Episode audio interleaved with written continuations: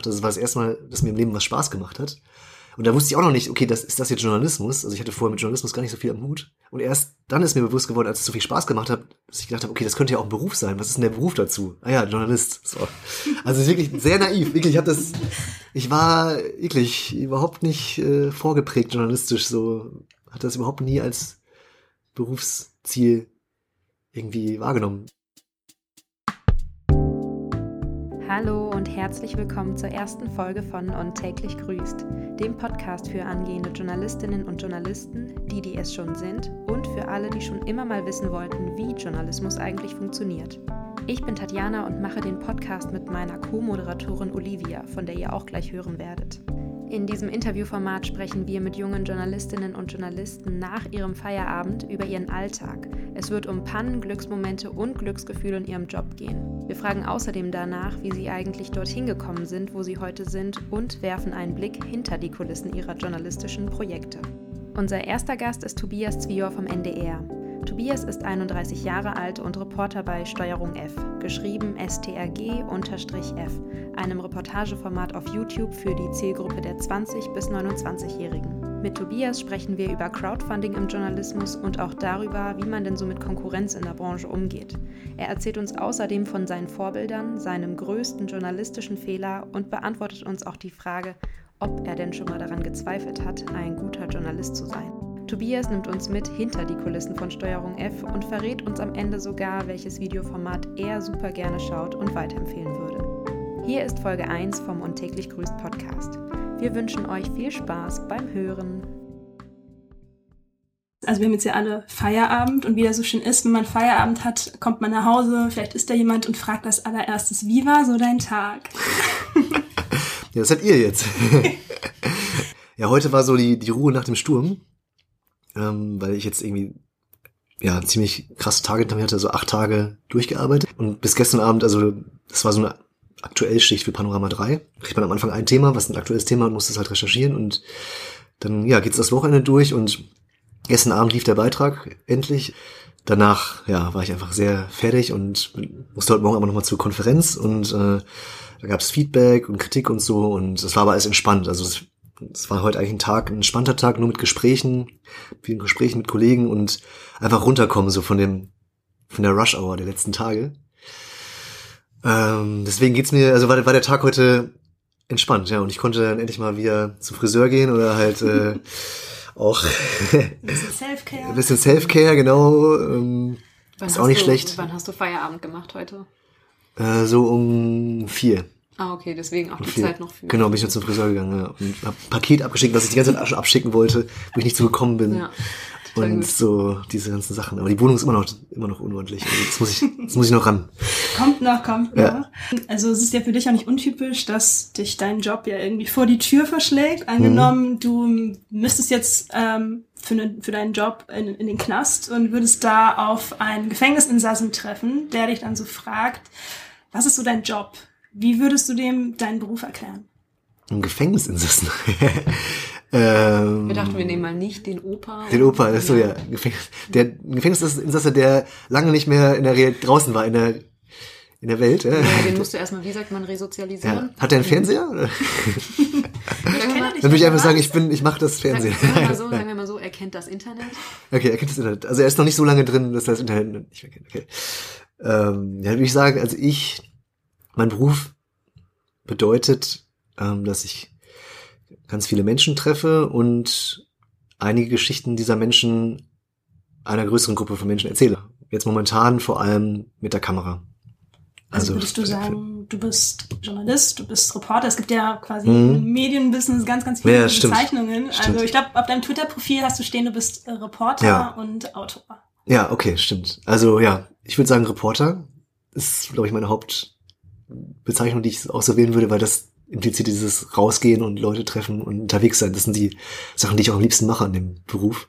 Deswegen Reporter trifft's eigentlich wirklich am besten. Und ja, Autor sagt man manchmal beim, beim Fernsehen oder so, oder wenn man halt längeren Dokumentarfilm oder so macht, dann auch irgendwie, dann auch Autor. Und, aber alles, all das ist äh, Journalismus. Also ich will, wenn dann journalistisch arbeiten, journalistischer Autor. Früher hätte das ja mal anders geklungen. Du hast ja eine Ausbildung gemacht zum äh, Industriekaufmann bei Stimmt. Bayer. Ähm, da meintest du in einem deiner Beiträge, so, warum du das gemacht hast, hast du gesagt, du warst jung und brauchtest das Geld. Dafür habe ich Ärger gekriegt von meinem Vater. das war ja nicht cool. Wenn du drüber nachdenkst, das wäre ja wahrscheinlich so ein bisschen auch in Bezug vielleicht auf deine Eltern, also Mhm. ein Job, wo man so denkt, ah, da hat man ein festes Einkommen, ist ein bisschen sicherer als der Journalismus Mhm. und trotzdem hast du dich ja dazu entschieden, in den Journalismus zu gehen. Was war denn da der Grund? Ja, also zu dem Jungen, ich, ich war jung, brauchte das Geld, war so salopp, ne? Und ähm, das stimmte aber auch ein bisschen, weil ich, also jung war ich auf jeden Fall. Ich brauchte nicht das Geld, aber ich war jung. Äh, aber jedenfalls war es doch so, dass ich noch nicht wusste, was ich machen sollte so. Und ähm, dachte immer, was Praktisches wäre eigentlich cool. Also ich habe immer schon gedacht, lieber eine Ausbildung als Studieren. Als ich dann gesehen habe, dass auch so viele meiner Freunde auch studieren, wollte ich das auch nicht ganz irgendwie aufgeben. Und deswegen habe ich dann halt gesagt, duales Studium, so, also beides. Und ähm, aber die Frage war ja eigentlich, warum ich Journalismus gemacht habe. Ja, ne? genau. genau. Genau, ich musste da raus und äh, ich bin dann, dann rausgegangen und bin aber nicht mit der Absicht, äh, Journalismus zu machen, sondern nochmal zu studieren einfach und nochmal, also quasi frei außerhalb von Ausbildung und Arbeit irgendwie ein Studium zu haben. So bin ich nach Leipzig gegangen und habe da studiert und hatte dann auch mal Zeit, neben dem Studium mal links und rechts zu gucken. Du hast Soziologie studiert. Genau? Soziologie, Politikwissenschaften ein bisschen und dann halt äh, hatte ich halt irgendwie aber nur drei Tage die Woche Uni oder so, das war irgendwie recht entspannt und habe dann das Uniradio gefunden äh, oder es ist zu mir geflogen, keine Ahnung. Es war so, ich wurde auf einer WG-Party angesprochen, ob ich da mal mitmachen will. So. Dann habe ich erst gemerkt, okay, als ich bei diesem Uniradio dabei war, das war so cool, dass da jeder mitmachen konnte und ähm, jeder irgendwie von direkt vom ersten Tag an was tun konnte und was auch Spaß macht. Das war das erste Mal, dass mir im Leben was Spaß gemacht hat. Und da wusste ich auch noch nicht, okay, das ist das jetzt Journalismus? Also ich hatte vorher mit Journalismus gar nicht so viel am Hut. Und erst dann ist mir bewusst geworden, als es so viel Spaß gemacht hat, dass ich gedacht habe, okay, das könnte ja auch ein Beruf sein. Was ist denn der Beruf dazu? Ah ja, Journalist. So. Also wirklich sehr naiv. Wirklich, ich habe das, ich war wirklich überhaupt nicht äh, vorgeprägt journalistisch. So hatte das überhaupt nie als Berufsziel irgendwie wahrgenommen. Außer, obwohl stimmt gar nicht. Ich hab, in meiner Abi-Zeitung habe ich Berufswunsch, Wunsch, einer von den Wünschen war Journalist tatsächlich. Aber ich habe das nur, weil mir nichts anderes eingefallen ist halt so, ne? Ich habe es einfach dahingeschrieben. Das kann ja jeder werden. Genau, kann jeder werden, so weißt du so genau. Also es war nicht, überhaupt nicht durchdacht. Es kam erst dann, als ich das einmal ausprobiert hatte. Und dann hat so viel Spaß, genau, der Grund war dann, warum ich weitergemacht habe, weil es einfach so Spaß gemacht hat, dass äh, ich dann nichts anderes mehr machen wollte. Uns interessieren ja auch spe ganz spe speziell so ein bisschen deine Anfänge, Mhm. Anfänge vom Journalismus. Und wenn man dich so googelt, kommt das nicht auf der ersten Seite, auch nicht auf der zweiten, aber ich glaube so auf Seite drei, da stößt man auf etwas, das nennt sich Ecke Sokrates. Was versteckt sich denn dahinter? Ja, Ecke Sokrates war so, ich glaube, vielleicht mein Erweckungserlebnis, was Journalismus angeht, das mir gezeigt hat, dass, ja, dass man da ganz schön viel schaffen kann und dass es auch das Richtige für mich ist. Und das ist auch, die Idee ist entstanden, als ich ein Auslandssemester in Argentinien gemacht habe, also während des Studiums. Und das war genau im Jahr 2014. Und da war auch die Fußball-WM in Brasilien im selben Jahr. Und ich dachte mir so, ja, aus Europa gedacht, so, ja, Brasilien, Argentinien ist ja nicht weit. Ähm, und ich mag total, ich, also ich bin großer Fußball-Enthusiast, Sport sowieso. Und dachte mir, okay, ich hatte da gerade angefangen mit, mit Uniradio so ein bisschen. Und dachte mir, okay, irgendwie muss ich zu dieser WM kommen. Ich hatte aber auch kein Geld. Hab gedacht, okay, dann verbinde ich das einfach. Dann mache ich einfach ein journalistisches Projekt und berichte von da. Das habe ich mir damals so naiv überlegt. Und ähm, berichte aus Brasilien und ähm, lerne gleichzeitig was über Journalismus, aber kann auch da sein bei der, in Brasilien, bei der WM so. Da habe ich dann die Idee gehabt, da so ein eigenes kleines Online-Magazin zu gründen und das zu machen mit einem Crowdfunding. Wie war denn das, Das- damals? 2013, 14 hast du das Crowdfunding ja gemacht. Ja. Da war das, war das damals schon so groß in der Journalismusblase? Das war ganz am Anfang. Da gab es gerade Krautreporter. Das war das die erste Jo- Journalismus-Crowdfunding-Plattform. Mhm. Da waren, glaube ich, auf Krautreporter vielleicht so 10, 12 Projekte bis dahin gefundet und ich war irgendwie eins, ja, zwischen 10 und 20 oder so, eins von denen. Wie bist du darauf gestoßen? Einfach weil du es dann eben kanntest, weil du in der Hm. Branche Ja, weiter äh, angekommen warst? ich war noch nicht, ich war noch nicht wirklich angekommen, muss man sagen. Ich hatte wirklich ein bisschen Uniradio gemacht und noch mein erstes Praktikum beim Stadtmagazin in Leipzig. Das waren so die beiden Erfahrungen. Und, aber trotzdem, ja, ich habe mich schon dafür interessiert und, nee, ich habe das irgendwo gelesen auf jeden Fall, ja. Aber ich weiß nicht mehr genau, wie ich drauf gekommen bin, dass es das jetzt gibt. Crowdfunding kannte ich vorher schon so ein bisschen, aber dass es auch für Journalismus gab, hat mir dann irgendwie gezeigt, okay, geil, ich probiere das mal aus. Ja. Ja. Ja, und wie lief das Crowdfunding dann? Ja, das war wirklich eine der nervenaufreibendsten, emotionalsten Phasen meines Lebens. Man hatte einen Monat, ich hatte einen Monat Zeit und dieses Geld zusammenzukriegen. Ich habe halt jeden Tag, also erstmal die Wochen davor erstmal dieses Video zu produzieren. Ich habe nie vorher ein Video gedreht gehabt. Man muss so ein Video machen, man muss das Projekt umreißen, man muss ähm, das Budget und so planen, den ganzen das Vorhaben irgendwie skizzieren. Das, das ist und dann sich überlegen, wie man das äh, am besten so präsentiert, dass die Leute da Bock drauf haben. Das alles war schon anstrengend. Aber ich weiß noch genau, ich habe an meinem Geburtstag habe ich das online gedacht, weil ich dachte, okay, vielleicht sehen dann viele sowieso bei Facebook gehen eh auf meine Seite wegen Geburtstag. Schenkt mir was. Schenkt mir was, so, genau, genau. Wenn du was schenken wolltest, so, ne, dann, äh, dann hier ist was. Ne? Heute, Und- heute macht man Spendenaufrufe, Genau. damals. ähm, Ja, genau, für mich selbst, Ja. damals für mich selbst. Aber es war ja noch in der ersten Hälfte des Lebens, wo man noch in sich selber investiert, Ja. das ist noch okay. Total Ich, das ist noch okay. Da, ich glaube, da geht das noch so. Genau, dieser Monat war einfach, es ging wirklich, es war eine emotionale Achterbahnfahrt so und immer jeden Tag ge- gehofft und gebangt, dass es noch, dass es reicht und jeden Betrag gefeiert, der da drauf kam. Ähm, ganz viele Freunde haben mich auch immer wieder ja, supported und ähm, unterstützt und mir Mut zugesprochen und ja, am Ende hat es wirklich geklappt. Also das war natürlich das, das Geilste. Wie alt warst du damals? Du hast ja nach deiner Ausbildung hast du ja noch gearbeitet bei deinem Arbeitgeber. Mhm. ja, ich war 25, 24 oder 25? Nee. 25 bin ich da gerade geworden, ja. Weißt du noch, ob 25. dich das viel Überwindung gekostet hat, dieses Crowdfunding allein auf die Beine zu stellen und dieses Projekt überhaupt? Ja, es, es ging, es ging. Also ich weiß auch nicht. Ich habe ja irgendwie so eine, ich hatte gar keine Berührungsängste. Also schon natürlich Respekt davor. Und klar, man stellt sich natürlich dann auch mit seinem Gesicht in die Öffentlichkeit. Das habe ich auch zum ersten Mal gemacht. Heutzutage ist das ja jetzt, wenn man vor der Kamera steht, ist es dann mittlerweile ist es dann nicht mehr so. Ich hatte schon Respekt, aber es war nie so, dass mich das so. Also ich hatte nie die ganz großen Zweifel. Also, das heißt, sind ja so zwei Komponenten, die Mhm. zusammenkommen. Das eine, dass du dich ja selber für Fußball interessiert hast und unbedingt zur WM wolltest. Und das andere eben, dass du ja so gemerkt hast, ja, Journalismus ist irgendwie, das interessiert mich ja. Und ich will dir einen kleinen Auszug vorlesen äh, Mhm. Okay. von einem Blogartikel, den du 2014 verfasst hast. Vielleicht erinnerst du dich noch. Okay. Ähm, da hast du geschrieben, denn welcher Verlag, Die Texte waren schrecklich. denn welcher Verlag, welche Zeitung, welches Radio bezahlt einen zwar hypermotivierten, aber doch ziemlich unerfahrenen Nachwuchsjournalisten dafür, sechs Wochen lang auf eigene Faust in Brasilien auf Recherchereise zu gehen? Wir haben uns da so ein bisschen gefragt, du bist ja nicht auf einen Verlag drauf zugegangen, hast ja eben dich für Crowdfunding entschieden. Hast du das so ein bisschen als Welpenschutz auch empfunden, dass du das eben nicht machen musst, direkt irgendwie an die ganz, ganz große Glocke hängen? Be bewusst nicht, aber während ich das dann gemacht habe, dann schon. Also es war dann wirklich so, als ich dann unterwegs war, dachte ich, oh gut, gut, das ist echt so ähm, alles hier so nervenaufreibend, anstrengend, äh, emotional, diese ganze Reise, dass ich dann, wenn ich dann noch für eine Redaktion gearbeitet hätte, der ich auch noch irgendwo, der ich auch noch hätte gerade stehen müssen, außer vor mir selbst, ich glaube, das wäre noch krasser gewesen. So, von daher habe ich dann auch das als Welpenschutz wirklich empfunden. Also ich war ja nur vor mir selbst und vor meinen, vor meinen Crowdfundern eigentlich äh, verantwortlich nur.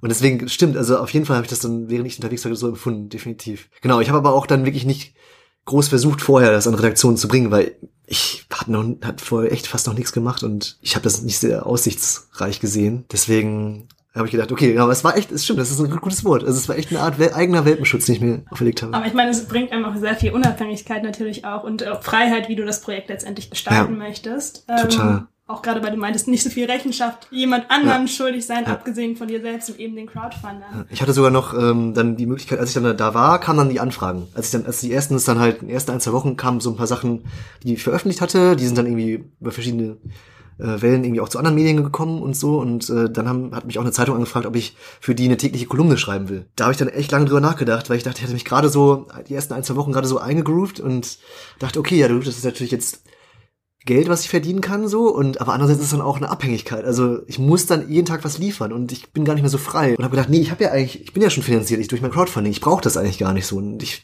und dann habe ich das abgesagt. So. Du hast das ja auch wirklich so aus, den- aus, äh, aus den ganzen, also aus den Vollen geschöpft, wie man so schön sagt, und hast da ja auch, bist auf Menschen auch bist in einem fremden Land und da nochmal auf Menschen zuzugehen, kostet ja auch so ein bisschen Überwindung und so. Du sagst, hast ja selber geschrieben, du hattest gar nicht so viel Erfahrung und ich glaube, du hast auch vorhin gesagt, Berührungsängste hast du gar nicht so viele. Also, Also- würdest du sagen, das hat dir auch ein bisschen in die Karten gespielt? Also, dass du Dass ich keine Berührungsängste Ja, hatte. oder so unbefangen auch irgendwie dabei. Ja, ich, ich glaube schon, weil jetzt ich habe einfach auch dann die Texte so geschrieben, wie ich sie mir gedacht habe, also wie ich es gut fand so und klar, da hat noch mal dann meine Ex-Freundin noch mal drüber gelesen, aber es war jetzt auch nicht so, dass die stilistisch da so viel noch geändert hat und so und ähm, heute jetzt mit einem mit ein paar, Jahren mehr Erfahrung ähm, würde ich das natürlich noch viel ernster nehmen und mich auch vielleicht dann ja noch mehr hinterfragen oder so und damals habe ich einfach das in die Welt geschossen so ne und ähm, ich die Texte jetzt heute lese, denke ich mir, boah, da sind Formulierungen dabei, Plattitüden, also so richtig komische Metaphern. Aber damals war es genau richtig so. Damals, genau, es war echt,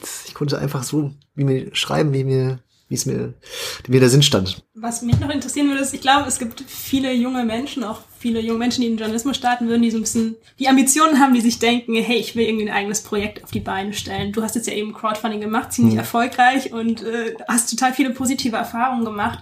Und wenn du jetzt mit deiner Expertise da so drauf zurückschaust, ich meine, du hast jetzt ja einen Arbeitgeber, den NDR, der da hinter dir steht und dir den Rücken stärkt. Was würdest du denn jetzt einem jungen Menschen an die Hand geben, der sagt, hey, ich will auch so ein Projekt machen?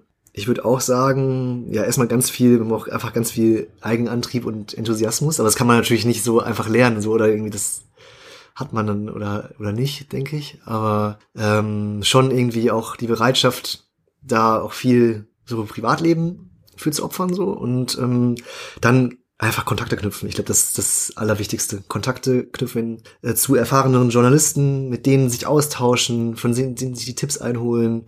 Ähm, jedes Gespräch bringt einen weiter. Ja, ich glaube, das ist das Allerwichtigste. Kontakte zu knüpfen und ja, auch Leute mit Leuten irgendwie vielleicht so ein paar Ideen austauschen und an der Idee weiterfallen. So das ja, andere Stimmen mit reinholen.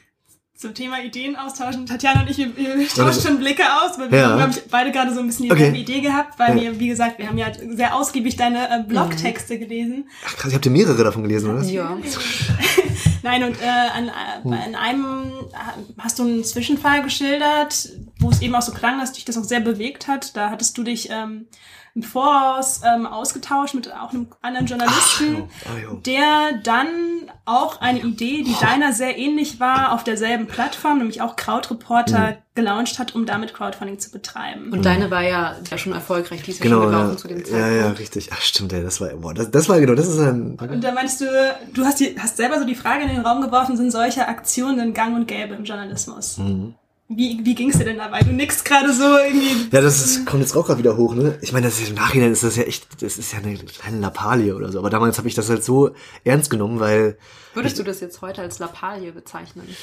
ich würde es heute nicht mehr so krass ernst nehmen oder so krass als so krassen Angriff. Aber damals, ähm, weil ich bin ein bisschen gelassener geworden. Aber ähm, damals so hatte ich so viel Herzblut reingesteckt in das Projekt, so viel da reingebuttert und hat es dann auch geschafft. Und dann nimmt jemand, kopiert jemand fast dieselbe Idee, auch teilweise im Wortlaut, auf der gleichen Crowdfunding-Plattform, nur eine Woche später und will auch nach Brasilien. Es ist, ging nicht darum, also im Nachhinein so neidisch zu sein, dass er es auch, dann auch das hat so, sondern ich kam mir so ein bisschen benutzt vor halt so. Aber andererseits muss man auch sagen, es war jetzt auch keine super originelle Idee oder so. Ne? Es, jeder Journalist hat ja, will ja irgendwo eine Recherchereise machen. Also von daher, jetzt im Nachhinein würde ich das ein bisschen gelassener sehen, aber damals hat mich das schon echt irgendwie gewurmt, so. Weil ich den auch, ich kannte den ja auch. Ich hab den ja kennengelernt ja. sogar. Seid ihr denn ähm, in Brasilien aufeinander getroffen oder im Nachhinein jemals noch was von Nee, nie wieder was von gehört. Und auch, ich habe mal so ein bisschen geguckt, was er so macht und der hat auch nicht viel gemacht. Also der hat, die Seite war fast immer tot. Und nimmst du das denn jetzt heute auch wahr? Also so, das, ich meine, das war jetzt 2014, wir haben jetzt 2019,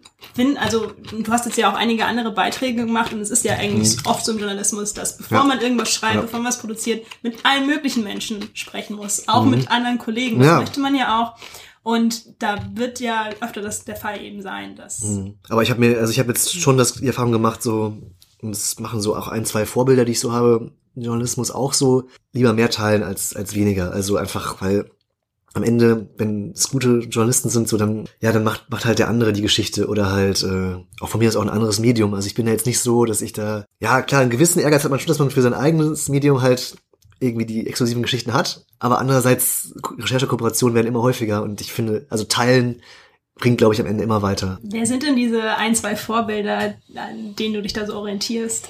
Also ein, mein, ja, großes Vorbild, äh, der mir auch wirklich sehr viel geholfen hat, so ist ähm, mittlerweile auch Freund geworden, ist Christian Fuchs von der Zeit. Den habe ich in Leipzig kennengelernt und Ja, der hat auch, der hat so einen Workshop gemacht beim Uniradio damals, investigativer Journalismus. Und ich fand das damals so spannend, wie er erzählt hat und wie er drauf war. Und er hat mich, er hat mir so ein, der hat so ein Feuer in mir entfacht und so eine Leidenschaft hat er ausgestrahlt, die ich dann auch gespürt habe. Und dann habe ich ihn halt danach angesprochen, hey, ähm, ich will mal bei euch arbeiten so. Das war zum Glück nach ähm, Brasilien, nach Ecke Sokrates und dann habe ich ihm so ein paar Sachen geschickt, die ich gemacht hatte und das fand er irgendwie auch cool. Er meinte dann wirklich, ja, ja, du hast ja echt krassen Eigenmotivationen komm mal zu uns, mach mal ein Praktikum bei uns. Irgendwie, wir haben uns seitdem nicht aus den Augen verloren. Irgendwie sind seitdem über die Jahre hinweg jetzt, also das Praktikum war auch super, eine richtig tolle Redaktion. Seitdem sind wir irgendwie weiter in Kontakt und mittlerweile auch, wenn ich in Leipzig bin, besuche ich ihn auch und so und wir sind einfach Freunde geworden. Wir haben uns jetzt vor zwei Wochen wieder getroffen. Wir sehen uns nicht oft, aber wir reden dann halt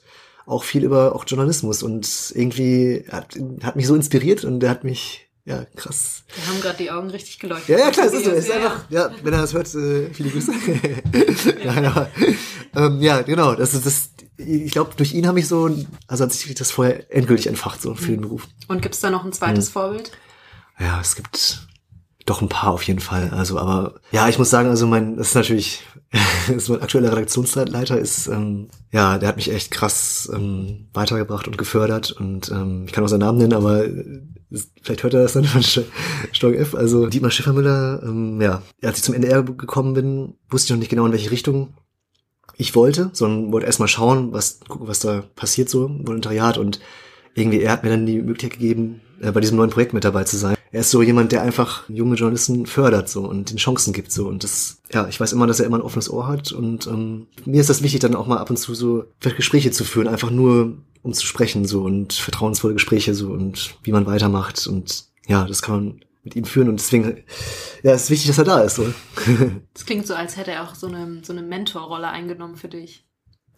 Ja, ich glaube, das würde ich schon so ja. so sagen. Ja, also ich habe auf jeden Fall das Gefühl, dass es auch so ist und ähm, und das macht er bei ganz vielen. Also also die ganze Redaktion ist so. Er ist so der der gute Onkel der Redaktion. Ich weiß nicht, das ist ein querer Vergleich, aber es ist, äh, ja, also, äh, nein, es ist wirklich so, es ist so wertvoll, wenn man Redakteure hat, die einem Chancen geben. Mhm. Und deswegen, jetzt im jetzigen Zeit, Zeitpunkt ist er da echt sehr wichtig. Definitiv. Ja, also klingt auch so, wie du das darstellst. Ja, total wertvoll für quasi für Neueinsteiger in den Journalismus, ja. da jemanden zu haben, der einen pusht, an einen glaubt, vielleicht auch sagt, hey, ja. schraub doch mal eher an den Stellen. Ja, und genau, bei dem du auch merkst, so, dass er wirklich Interesse ja. an dir hat, so auch, ne? An, an, dir und vielleicht an deinem Werdegang so. Also das merkt man, das sieht man ja schon in den Augen eigentlich. Mhm. So. Du hast gerade schon so ein bisschen dein NDR-Volo angesprochen, also mhm. das Volontariat, das du gemacht hast. Da wollen wir natürlich auch ein bisschen mehr eingehen, mhm. aber mhm. erstmal wollen wir noch so ein bisschen deinen deinen Werdegang nachzeichnen. Also du hast dann eben was, hast äh, hier Ecke Sokrates gemacht, dann das Studium abgeschlossen Fragezeichen? Äh, ja, ich, ich habe das noch abgeschlossen, ne? genau. Aber das war dann, das war auch, ey, das war auch richtig Harakiri-Aktion. Also ähm, neben den, ich habe dann zu der Zeit schon ein Praktikum gemacht hier in Hamburg und musste nebenbei die Bachelorarbeit schreiben und das war einfach Horror. Also ich hatte auch gar keinen Bock mehr auf das Studium. Also es, ich habe es dann einfach nur noch zu Ende gebracht. Dann will man es auch einfach nur noch abhaken.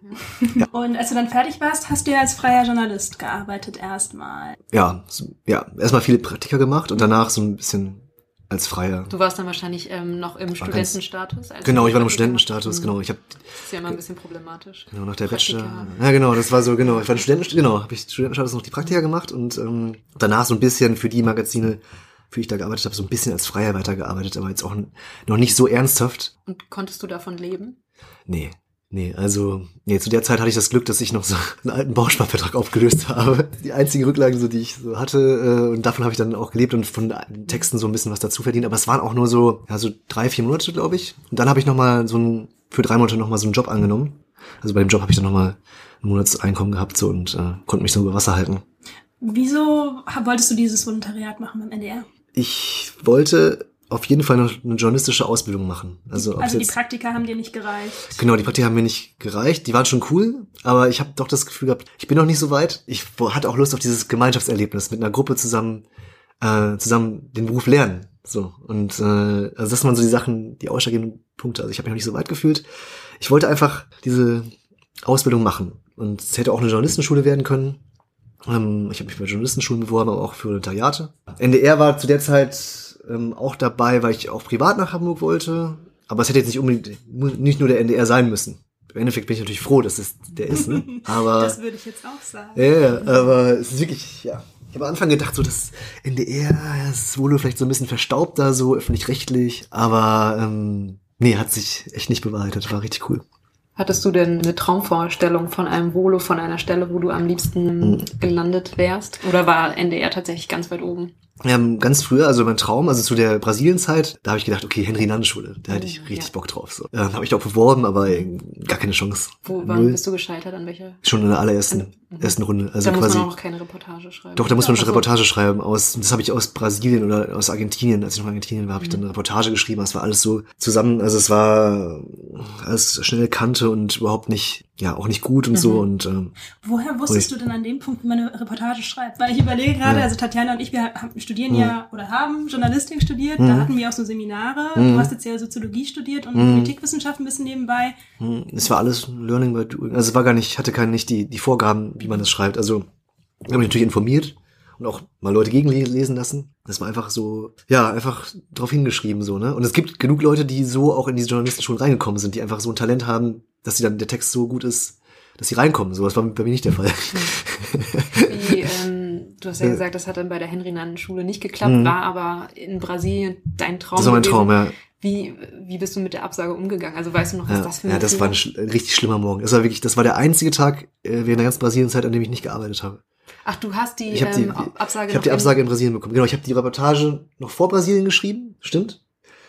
Und habe die Absage und ich in Brasilien gekriegt. Und ich weiß noch, ich habe in der Nacht vorher, wirklich habe ich richtig krass geträumt. Und ich habe geträumt, wirklich ganz plastisch geträumt, dass ich an, dass ich genommen wurde und dass ich mit meinen neuen Freunden und Kollegen da in der Henry-Nann-Schule bin und halt äh, quasi ja Journalismus mache und irgendwie richtig ja, so geil dieses Gefühl und am nächsten Morgen kommt diese E-Mail und ich dachte, das kann doch jetzt nicht sein. jetzt kommt wirklich diese E-Mail und das, das ist es jetzt und kriege ich drauf und dann leider müssen wir ihn absagen. Es war glaube ich auch so eine Standard-Mail und ich habe den den ganzen Tag ich bin nur ich war in Belo Horizonte in so einem Studentenwohnheim beim Kumpel da habe ich gepennt und bin den ganzen Tag einfach nur rumgelaufen um so, einen- um so einen See und war einfach so traurig so am Boden zerstört weil ich dachte, das ist der große Traum so, ne? Und ich mach doch hier schon, ich bin doch hier in Brasilien, so, ich mach doch hier Journalismus, die müssen mich doch nehmen, so, ne? Also das war echt, das tat echt richtig weh. Ja, die, die hat irgendwie ja dieses, also dieses ganze Hm. Journalismus-Ding, wenn man jetzt so sagen wollte, als du da eben 25 warst, Hm. total gepackt gehabt. Ich habe mich jetzt gerade gefragt, weil wenn ich mit Kollegen spreche oder anderen Journalisten, dann hört man ganz oft irgendwie, ich wollte schon Journalist werden, als ich klein war. Ich Mhm. habe schon in der Schülerzeitung äh, Ja. geschrieben. Wie war das denn bei dir? Nee, überhaupt nicht so. Nee, gar nicht. Also ich wollte es erst, Aber trotzdem in der Abi-Zeitung. in der Abi-Zeitung habe ich, da wusste es mir nichts eingefallen. Ich habe geschrieben, es waren drei Sachen. Manager, Journalist oder Fußballstar, habe ich angegeben. Hast ja alles fast. Genau, nicht, genau. Ich habe ich hab Fußball ausprobiert, ich habe Manager ausprobiert und jetzt Journalist ist es geworden. Also es, es ist wirklich so. Es war wirklich, kann es euch zeigen. Es ist wirklich, aber es war nie so, dass ich immer Journalist werden wollte. Ich habe bei der Abi-Zeitung habe ich mitgeschrieben, auch so ein bisschen Texte so. Das war hat auch Spaß gemacht, aber ich habe das nie als Beruf gesehen, nie. Ich komme aus so einem Kaff. Ähm, da gibt's halt eine Lokalzeitung, aber die war, hat mich auch, also die habe ich zwar gelesen, aber meistens so einen Sportteil. Du bist aus NRW, richtig? Aus NRW, Ja. genau. So Münsterland. Und äh, ja, ich habe halt diese Lokalzeitung gelesen, den Sportteil. Das war es so. Und hab's nie, also ich habe das nie als, weiß auch nicht wieso, als Beruf wahrgenommen. Ich weiß auch nicht. Und genau, es gibt ganz viele auch aus meinem Volo, die vom Kleinen auf Journalist werden wollten, die einfach dann schon in der Schülerzeitung oder halt oder schon die ersten Praktika oder als Oder gemacht haben. wahrscheinlich einfach nur schon die Zeit, die jeden Donnerstag zu Hause hatten, oder? Oder so, genau, das Ja. ist, ja, das, das ist natürlich geil. So, das ist, wenn, wenn du sowas irgendwie hast, so im Haushalt, so eine Zeitung liegen hast, so, das werde ich auf jeden Fall, wenn ich mal Kinder haben sollte, auch, auch machen. Ja, so. ja. Also, dass so ein paar Zeitungen immer da sind, so, weil ich glaube, das ist einfach so ein geiler Einblick in die Welt, wenn es da noch bedruckte Zeitungen geben sollte. Ja. Das wird auch noch eine Frage sein. Mhm. Ich kann sie jetzt mal Ich greife vor. vorwegstellen. Äh, Zeitungen sterben, niemand hört mehr Radio. Wie siehst du das denn? Niemand schaut mehr fern. mm, aber stimmt ja auch nicht so. Also so, ja, also so quasi, Leute informieren sich ja schon, aber halt anders, ne? Also ich glaube, das Medium ist da nicht so wichtig. Ich glaube einfach, dass guter Journalismus wichtig ist, egal auf welcher Plattform. Ah, Es hört sich jetzt gerade an, als ob ich irgendwie auf so einem Podium sitze. So, ich bin, ich höre mir selber solche Podien immer an bei diesen Journalismuskonferenzen und da sagen Leute immer solche Sätze. Das ist irgendwie, Ein Plädoyer für den äh, Journalismus. ich hoffe, dass ich das auch nicht irgendwo irgendwie jetzt abgekupfert habe. Aber so würde ich es auch trotzdem so sehen. Also egal, auf welch, in welcher Form er kommt, es muss der Journalismus gut sein und die Form, ja, die bahnen sich ihren Weg so nach den Gewohnheiten der Menschen Mhm. und technischen Möglichkeiten. Wie hast du denn entschieden, dass du dich dem Wegbild widmen willst? Ah, okay, das war oh ja, ist auch wieder so ein kleines Erweckungserlebnis. Also ich habe vorher vor allem geschrieben und ein bisschen Radio gemacht. Das Radio war vor allem spielerisch, dieses Uniradio, habe ich Satire vor allem gemacht so. Ähm, und ein bisschen, ganz Ist ja auch bisschen sehr herausfordernd, oder? Ja, ich bin mit Also- Satire eigentlich eingestiegen. Das ist ein Mhm. Satire-Ressort von dem Uniradio. Mephisto 97.6, muss man noch nennen, ne? Sehr, die haben es verdient, der hat es echt verdient. Okay. Also das ist wirklich eines der besten Ausbildungsradios, finde ich. Du hast ja dann relativ kurz nur als Freier gearbeitet, aber Mhm. Warte mal, das war gerade noch eine andere Frage, oder nicht? Warte mal. Wie du dich für Bewegtbild entschieden Ah ja, genau. Stimmt. sehr gut. Ich wollte noch, wollte ich, da, da war, irgendwas war da noch. Genau, ich bin voll abgeschweift, ne? Mm, Auf jeden Fall, ähm, genau, Wegbild war dann wirklich so, hatte ich vorher nie gemacht. Erst beim NDR, zum ersten Mal damit in Berührung gekommen. Außer dieses Crowdfunding-Video. Das habe ich auch dann mit Hilfe gemacht. Und auf einmal tut sich eine ganz neue Welt auf, wie man Geschichten auch erzählen kann. Und Bilder sind einfach noch viel gewaltiger als Worte. Und äh, es macht so einen Spaß, Bilder auszusuchen, Bilder sich zu überlegen, ähm, die was transportieren, die was erzählen. Und ich mag auch einfach Menschen zu sehen, wirklich mit eigenen Augen, die wirklich noch besser kennenzulernen als in einem Text, auch wenn es natürlich schön ist, sich die vorzustellen. Aber irgendwie ist da eine neue Welt aufgegangen, weil ich habe auch gemerkt, so, ich kann auch Leuten meine Sachen viel besser zeigen, so auch Freunden oder man fängt ja immer an, zeigt seinen Freunden und Verwandten mal was, was man so gemacht hat. Als Texte so, Texte haben nicht alle jetzt so Bock drauf gehabt zu lesen, aber so Videos ähm, kann man fast jedem irgendwie auch schicken. Das ist ja auch gro- großer Teil unseres Berufs. Wir machen das ja auch, ich weiß nicht, wie es bei euch ist, aber damit Leute das auch sehen so und äh, Bock haben. Also ist schon günstig. ist schon günstig, ne? anschaut, ne? Ja, genau. Und irgendwie weiß ich auch nicht, diese Bilder haben so eine Macht, so, das hat so einen Spaß gemacht. Und ich bin eher so intuitiver Typ, deswegen fällt es mir leichter, einfach was in die Kamera zu sagen, unstrukturiert drauf los, als irgendwie sich alles schon vorher auszudenken und so einen Text zu konzipieren. Was auch total schön sein kann, so, aber wahrscheinlich liegt mir, ich habe dann gemerkt, auf einmal, es liegt mir mehr. Ist das auch was, was du schon in dem Volontariat äh, gelernt hast? Ich glaube, ich kann mir vorstellen, dass viele gar nicht so wissen, wie dieses Volontariat beim NDR so strukturiert ist. Man Mhm. hat da ja auch verschiedene Stationen. Vielleicht kannst du Mhm. ein bisschen was davon erzählen und was so für dich die Mhm. coolste Station war und wo du auch am meisten jetzt dafür daraus schöpfen konntest für deinen aktuellen Hm. Job, den du jetzt machst. Also das Volontariat ist im NDR, geht ganz klassisch los und wird dann irgendwann individueller, dass jeder seinen eigenen Weg finden kann. Also es geht klassisch los mit Radio und Fernsehen. Also wie macht man Radio? Die erste Station ist meistens beim Lokalstudio. Nee, Regionalstudio heißt das, glaube ich. Ich weiß gar nicht. Ups. Wie lange Äh, ist das her? Studio Rostock. Äh, drei Jahre. Mein erstes Studio, Studio Rostock.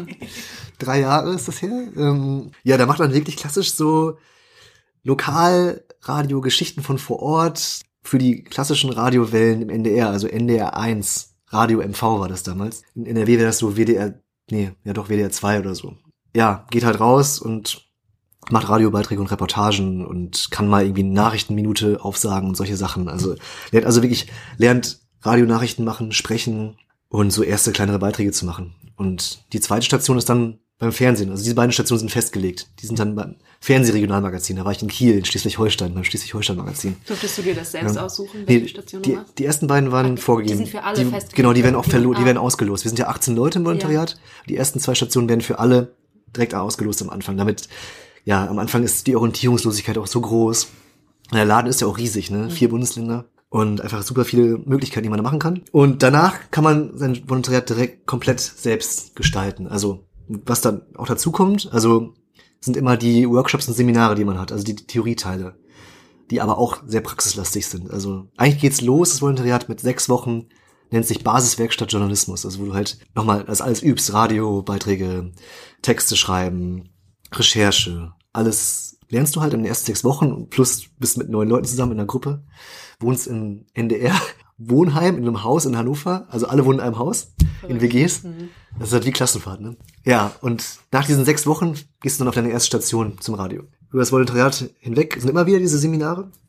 In Hannover sind die immer. Und dann immer wieder Stationen. Und die Station kannst du dir selbst zusammenstellen. Also das ist das Coole. Ja, ich muss sagen, sehr, sehr geprägt hat mich vor allem äh, sieben Tage. Weiß nicht, ob ihr das kennt, das Mhm. Format. Da hast du ja auch ähm, die Männlichkeit. Die Männlichkeitsdoku Mhm. gemacht. Und wir haben da auch Volo noch was Hast du die auch während der Station gemacht?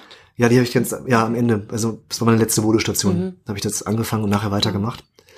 So, weil dies ist auch eine Redaktion, so die einfach, ich, mo ich mochte das Format schon vorher. Also ich, das war eigentlich das Einzige, was ich vom NDR kannte, muss ich sagen. Das war, sieben Tage war echt, ähm, war richtig cool. Dass ich da da habe ich gemerkt, okay, wenn dann Film, dann auf jeden Fall lang, längere Formate. Dokumentationen, das ist ja so ein, auch ein Labor für neue Formate, Dokumentationsformate, was richtig cool ist. Die haben auch viele Freiheiten. Auch einen sehr coolen, ähm, coole Redaktion, coole Redaktionsleiter, die irgendwie auch Sachen ermöglichen aus ihrer Definition heraus so und ja und das andere war natürlich dann tatsächlich dann ähm, Panorama die Reporter äh, woraus ja auch Steuerung F entstanden ist wo ich jetzt gerade bin so und was auch noch sehr geil war war das war gar nicht beim NDR aber das war ähm, habe ich eine ich habe eine externe Station gemacht bei Y Kollektiv in Bremen. in Bremen genau und das war da habe ich meine allererste Reportage wirklich meine längere Reportage gemacht so auch im, als Reporter im On und so das war da habe ich da zum ersten Mal gemacht was ich ja jetzt auch mache In Und das ist- welche war das? das war über ähm, wenn wir gucken ob ihr, wenn ihr die auch gesehen habt dann seid ihr richtig gut aber wahrscheinlich nicht Wahrscheinlich verwechseln wir es gerade, weil wir. Es ging über Fuß Online-Fußballmanager. Äh, Comunio. Und, ähm, nee, äh, das habt ihr schon nicht gesehen. Äh, Steuerung F, äh, für diejenigen, die es nicht kennen, Hm. Was ist Steuerung F? Steuerung F ist ein äh, Reportage-Format, ein Reportage-YouTube-Kanal, äh, auf dem wir ein paar, eine Gruppe von jungen Reportern, Reporterinnen Journalismus macht. Wirklich Journalismus für eine Zielgruppe, die vielleicht nicht per se erstmal so Bock hat auf Journalismus, auf Zeitung lesen und auf Radio und äh, Fernsehen, sondern die sich auf jeden Fall für Inhalte interessieren, super interessiert sind, aber die eine andere Form wollen. Und äh, wir versuchen Journalismus zu machen, im besten Fall auch äh, gute Recherchen, vielleicht sogar irgendwann auch manchmal auch investigativ, wenn es klappt, klappt nicht immer, versuchen ja Sachverhalte aufzudecken, aber auch Phänomene zu zeigen und irgendwie die Zuschauer daran teilhaben zu lassen an der Recherche. Und wie sieht da so das Tagesgeschäft aus? Angenommen, du fängst jetzt an mit einer neuen Recherche zu einem Thema deiner Wahl. Wie geht ihr da vor? Also wir haben uns auch gerade gefragt, wie das so mit Teamwork bei euch ist, weil das sieht man ja auch, ihr, ihr zeigt euch ja auch selber in den Reportagen, das ist ja nicht irgendwie die unbekannte Stimme aus dem Off, die da irgendwie als allwissender Erzähler was äh, macht, sondern ihr nehmt ja auch wirklich mit in dem Rechercheprozess, erzählt auch so ein bisschen, wie es euch geht, tauscht euch da aus. Wie kann man sich das denn so vorstellen? Ähm, ja, es ist jedes Mal ein bisschen anders. Also die, die Teams sind meistens Zweierteams. Also meistens arbeiten zwei Journalisten zusammen, meistens auch zwei VJs, also Videojournalisten, die also, das lernt man übrigens auch im Volontariat, Kameraarbeit, also drehen. Also das ist auch richtig cool, dass das auch Teil des Volos ist. Drehen und auch ein bisschen schneiden. Ähm, also im Idealfall können alle irgendwie alles, auch wenn wir natürlich auch haben sehr gute Mediengestalter, die halt das noch besser können, so, haben wir auch bei uns im Team. Aber oft ist es auch so, dass wir selber halt dann, einer dreht, einer ist Reporter, aber beide, im Idealfall arbeiten beide an der Recherche mit, so, und dann, hat- dann hat man noch einen Redakteur, der zuständig ist für die Reportage, für das Thema, der einen betreut, mit dem man mit Fragen kommen kann, ob man jetzt die Reise machen soll oder nicht. Äh, heute hatten wir zum Beispiel so ein Gespräch mit einem Redakteur, ging es um so eine Gefahrenbeurteilung für einen Dreh jetzt am Wochenende mit einer Kollegin zusammen, äh, wo ich dann diesmal drehe und sie ist dann die Reporterin und dann haben wir mit, dem Redakteur darüber gesprochen, ähm, ja, wie gefährlich es wohl sein wird, da hinzugehen und was man da für Vorkehrungen treffen muss und so. Also, und den Redakteur kann man dann im Idealfall immer ansprechen und es ist immer so eine Vertrauensperson einfach, die da ist. Und ähm, ja, aber am Ende ist man meistens ist man zu zweit und dann im Schnitt dann halt ist noch ist dann halt der Cutter mit dabei. Also eigentlich immer, aber manchmal ist der, schneidet auch derjenige, der es gedreht hat oder so, kann auch mal vorkommen. Aber es ist immer, es, gibt keine feste Struktur, es ist immer ein bisschen anders so, aber so grob ist es das. Also Zweierteam mit einem Redakteur und dann drauf los. Mhm. Habt ihr denn eine feste Struktur ähm, für eure Reportage? Also wenn ihr euch ein für ein Thema entschieden habt, überlegt ihr euch gleich direkt die Stru- Struktur, wie wird am Ende das Video sein? Oh, das Mit wem wollt ihr sprechen? Ja, doch, wir überlegen uns am Anfang, sitzen wir uns zusammen und überlegen uns, was so Elemente sein könnten in der Reportage, welche Drehs wir machen wollen, was ideal wäre, wen wir ansprechen wollen. Also die Elemente ähm, haben wir meistens so vorher aufgeschrieben, aber es kommen immer neue dazu oder fallen welche weg. Äh, und muss immer eigentlich wieder permanent abgleichen, wo man gerade steht. Ist ja auch nicht so, dass wir jetzt nur ins Blaue hinein recherchieren können. Also wir sind schon echt eine coole Rechercheredaktion, dass wir halt auch Recherche bezahlt kriegen. Aber es kann auch nicht ausufern. Also, also man hat auch nur eine gewisse Anteil, Anzahl an Recherchetagen oder Drehtagen. so. Macht ihr denn auch manchmal ähm, Recherchen oder Videos für die Schublade? Also es landet alles tatsächlich auf YouTube dann am Ende oder gibt es auch etwas, was dann doch über Bord fliegt, weil es nicht die Standards erreicht, die ihr euch eigentlich vorstellt? Ja, doch. Also klar, es gibt auch, es gab auch schon Sachen, die anrecherchiert wurden oder wo auch schon gedreht wurde, die am Ende es nicht geschafft haben zum Film. Weil was gefehlt hat oder weil es halt nichts Mhm. rauskam. Aber es ist Ähm, wahrscheinlich verhältnisgering. Ist recht gering, aber das Ding ist auch, dass wir ja noch mit ähm, Panorama ist ja so, Panorama Reporter sind ja so die Redaktionen, zu, zu denen wir gehören, so und manchmal geben sich auch dann Kooperationen mit denen, dann übernehmen die vielleicht noch was oder oder geben noch ein bisschen, wenn's, wenn wir es irgendwie nicht schaffen oder so, dann helfen vielleicht noch Kollegen aus und man ist quasi, man macht das zusammen oder so und also es gibt immer irgendwie eine Lösung, sag ich mal. Meistens gibt es gibt meistens eine Lösung, wie man wie am Ende draußen ein Film wird. Aber nicht immer. Es ist halt, doch, kommt auch vor, dass dann Sachen nicht gesendet werden. Wie gehst du dann mit der Frustration oder bist du denn überhaupt frustriert? Also wie gehst du denn damit um, wenn du das Gefühl hast, du hast echt irgendwie was für, für die Tonne produziert? Ich glaube, also es ist so direkt noch nicht, bis jetzt noch nicht passiert bei mir, aber schon, ja, aber schon, aber es ist schon passiert, dass ich auch mal schon Themen anrecherchiert habe, die dann nicht, nichts geworden sind, die nicht genommen wurden oder die genommen wurden, aber dann bin ich nicht weitergekommen und es hat irgendwas nicht geklappt und dann ist es doch auf Eis gelegt worden. Ja, das ist dann schon auch frustrierend, auf jeden Fall, aber rede ich mir immer wieder ein, es ist ja nur Journalismus und nur Fernsehen, also es ist nicht das Wichtigste auf der Welt. So. Hilft dir der quasi dieses Mindset, trotzdem weiter dabei zu bleiben? Weil es gibt ja auch Ja. sicherlich, also ich hatte auch in Praktika manchmal Frustrationsmomente, wenn ein Thema nicht genommen wurde Mhm. und habe mich manchmal gefragt, okay, wie kann ich jetzt damit umgehen, um es nicht, also persönlich zu nehmen? Ja, ich weiß auch nicht. Also ich nehme das nicht, ich nehme das nicht so persönlich. Ich nehme das einfach nicht persönlich. Also das ist so, ich weiß auch Das nicht. ist dann Das ist eine gewisse, das ist der Job und genau, es ist auch nur der Job. Klar, jetzt als Freier ist natürlich kommt natürlich die Komponente hinzu, dass ich halt davon leben muss. Also ich habe natürlich kein regelmäßiges Einkommen. So, es kommt darauf an, wie viel ich arbeite und wie, ob dass ich auch Themen verkaufe. Auf jeden Fall. Deswegen ist es, kann ich das jetzt nicht so entspannt locker sagen. Andererseits ist es trotzdem bei mir immer noch so. Also ich habe noch nicht, noch nie den Krisenfall gehabt, dass ich nicht wusste, wie ich meine Miete bezahlen soll. Deswegen, so, sobald das, solange das nicht passiert, bin ich, glaube ich, irgendwie, bin ich auch recht locker. Also, ja. Das heißt, du bist Ich beim. NDR auch fest angestellt? Nee. Oder? Nee, ich bin nicht fest angestellt. Das, das, ist jetzt, ein- das ist jetzt ein schwieriges Thema. Das ist jetzt ein ganz, ganz schwieriges, ja, versteht wahrscheinlich keiner außerhalb der Branche. Fest frei. Ja, Fest aber frei. vielleicht können wir das mal kurz erklären für Menschen, die nicht Ja. wissen, wie es da funktioniert. Ja, das ist wirklich, huiuiuiui. Also wenn, ja, wenn ich es nicht, ja doch, es ist ja schon so, dass Journalisten ja auch oft auch über Scheinselbstständigkeit berichten. Böse Zungen, sage ich mal, beim Springer Verlag würden vielleicht auch das Modell der öffentlich-rechtlichen als Scheinselbstständigkeit bezeichnen, weil viele Leute halt de facto, die sind frei, aber arbeiten hauptsächlich für einen Arbeitgeber.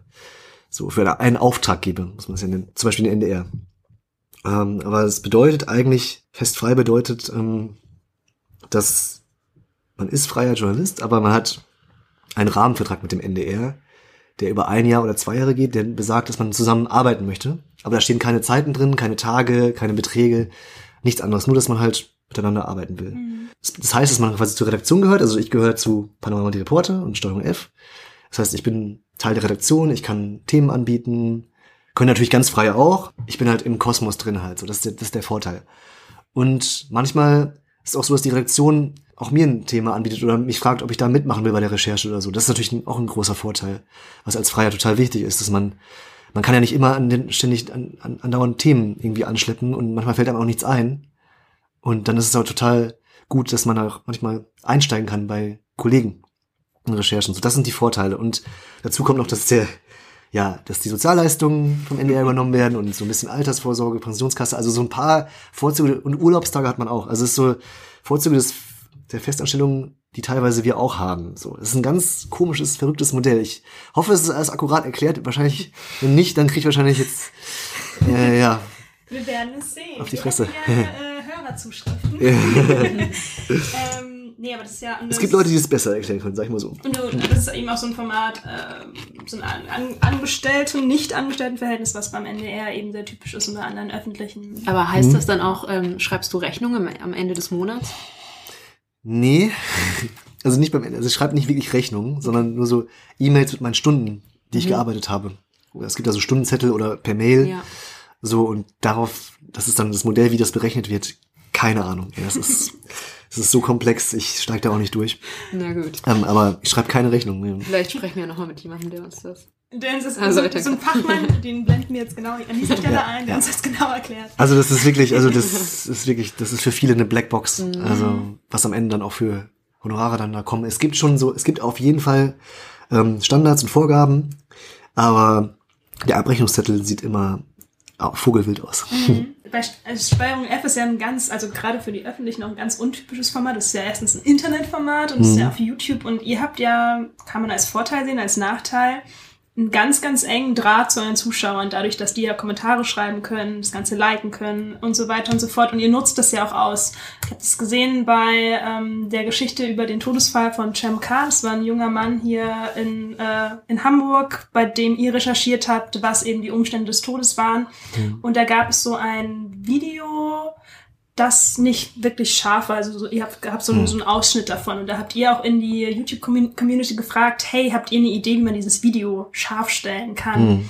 Da habe ich mich gefragt, ähm, das ist, also ihr habt ja dann in der Folge, in der Folgefolge sozusagen auch tatsächlich dann das Ganze aufgegriffen, äh, was ausprobiert, was dann so nicht so wirklich gut funktioniert hat, ja. aber äh, darum soll es gar nicht gehen, mhm. sondern eher darum, dass ihr eben auf das eingeht, was Zuschauer euch sagen und wie du dazu stehst, zu dieser Einflussnahme, ob du das, mhm. findest du das ein Vorteil, ist es ein Nachteil, siehst du da Schwierigkeiten? Also ich finde, es ist ein Riesenvorteil, weil erstmal macht es richtig Spaß, ähm, ja, Feedback zu bekommen auf die Sachen, die man in die Welt publiziert so und einfach zu hören, was die Leute davon halten. Klar, es gibt, gab früher auch Leserbriefe und so weiter und gibt's auch immer noch, aber das ist so ein direkter, ein direktes Feedback, was so wertvoll ist. Und wir haben auch zum Glück eine richtig coole Community, zum Großteil, die einfach auch fair und sachlich diskutieren und auch es entstehen Diskussionen darunter, die ich auch manchmal einfach nur lese. Also wenn, wenn wir jetzt einen Film veröffentlicht haben, an dem ich beteiligt bin, dann lese ich, verbringe ich manchmal irgendwie Stunden durch Kommentare zu scrollen, weil es einfach cool ist und spannend ist. Und genau, im besten Fall hilft die Community auch mit und äh, gibt Vorschläge, neue Themenvorschläge und aber auch vielleicht bei Recherchen haben wir auch schon öfter nachgefragt, wie jetzt bei dem Fall Gem zum Beispiel. Also, die sind auch alle voll motiviert, die haben da auch voll Bock drauf, so. Und das motiviert mich auch wieder, das zu machen, weil ich dann weiß ich, wer die Leute sind, für die ich das mache. Wie oft kommt es denn eigentlich vor, dass ihr Themenvorschläge aus der Community ähm, dass ihr danach mhm. forscht, dass ihr die recherchiert? Es kommen sehr viele Vorschläge, aber es ist noch nicht so oft vorgekommen, dass wir es auch machen, aber schon bestimmt ein, zwei Mal. Ich kann, kann jetzt die genaue Zahl nicht. Mhm. Aber zum Beispiel bei Gem K ist es zum Beispiel so, ähm, da kommen immer wieder die Kommentare, immer wieder die Frage, wann kommt Teil 3, weil es ja zwei Teile sind. Und ja, das ging jetzt über ein halbes Jahr immer wieder so und vor zwei Wochen hat mein Redaktionsleiter mich gefragt, ob ich da noch mal ein paar Tage recherchieren könnte und vielleicht gucken könnte, ob da vielleicht wirklich noch was drin ist. Und vielleicht, dass wir doch noch Teil 3 machen. Weiß ich noch nicht, was daraus wird, aber ich werde es auf jeden Fall mal versuchen. Sowas ist dann auch als, ja, weil die ist daraus entstanden, weil die Zuschauer immer wieder gemerkt haben, das ist interessant, wir wollen das, wollen mehr davon. Oder auch das mit den Silos. Ich weiß nicht, ob ihr das mitgekriegt habt. Also die Silos, das ist so der Steuerung F Running Gag seit dem ersten Steuerung F Film. Das ist dafür Steuerung F dann irgendwie auch ein bisschen bekannt geworden, weil, weil in der ersten Reportage von Christian Decker, den ihr hoffentlich auch noch einladet. Hi Christian.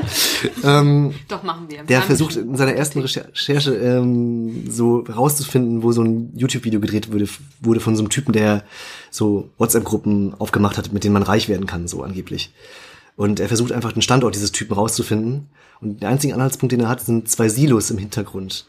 Er weiß nicht, wo das Video gedreht wurde, aber zwei Silos im Hintergrund. Und er versucht dann in seiner Recherche diese Silos zu finden mhm. und den Ort herauszufinden. Und er schafft es einfach nicht. Die ganze, also wirklich, er hat am Ende trifft, findet er sogar den, den Typen, der es gedreht hat und interviewt ihn auch. Aber er weiß immer noch nicht, wo die Silos stehen, weil der Typ es auch nicht verraten wollte. Und dann ist da wirklich, der, der Film war ja auch richtig gut, eine spannende Reportage. Aber die Community ist fast nur auf die Silos eingegangen. Ja, wo sind denn jetzt die Silos? Mann, wieso hast du die nicht gefunden? Was soll das und so? Das kann doch nicht sein. Wir wollen die Silos sehen ja, oh und so. Und äh, das ging dann war so ein Running Gag in der Redaktion. Und irgendwann haben so viele Zuschauer sich dann gemeldet und dann meinte der Redaktionsleiter so, ja, okay, Christian, mach noch einen zweiten Film. Finde die Silos.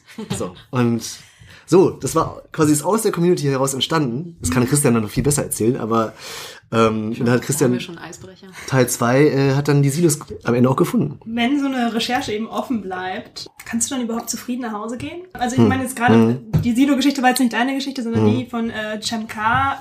Es war hm. ja. am Ende eben offen. Ja.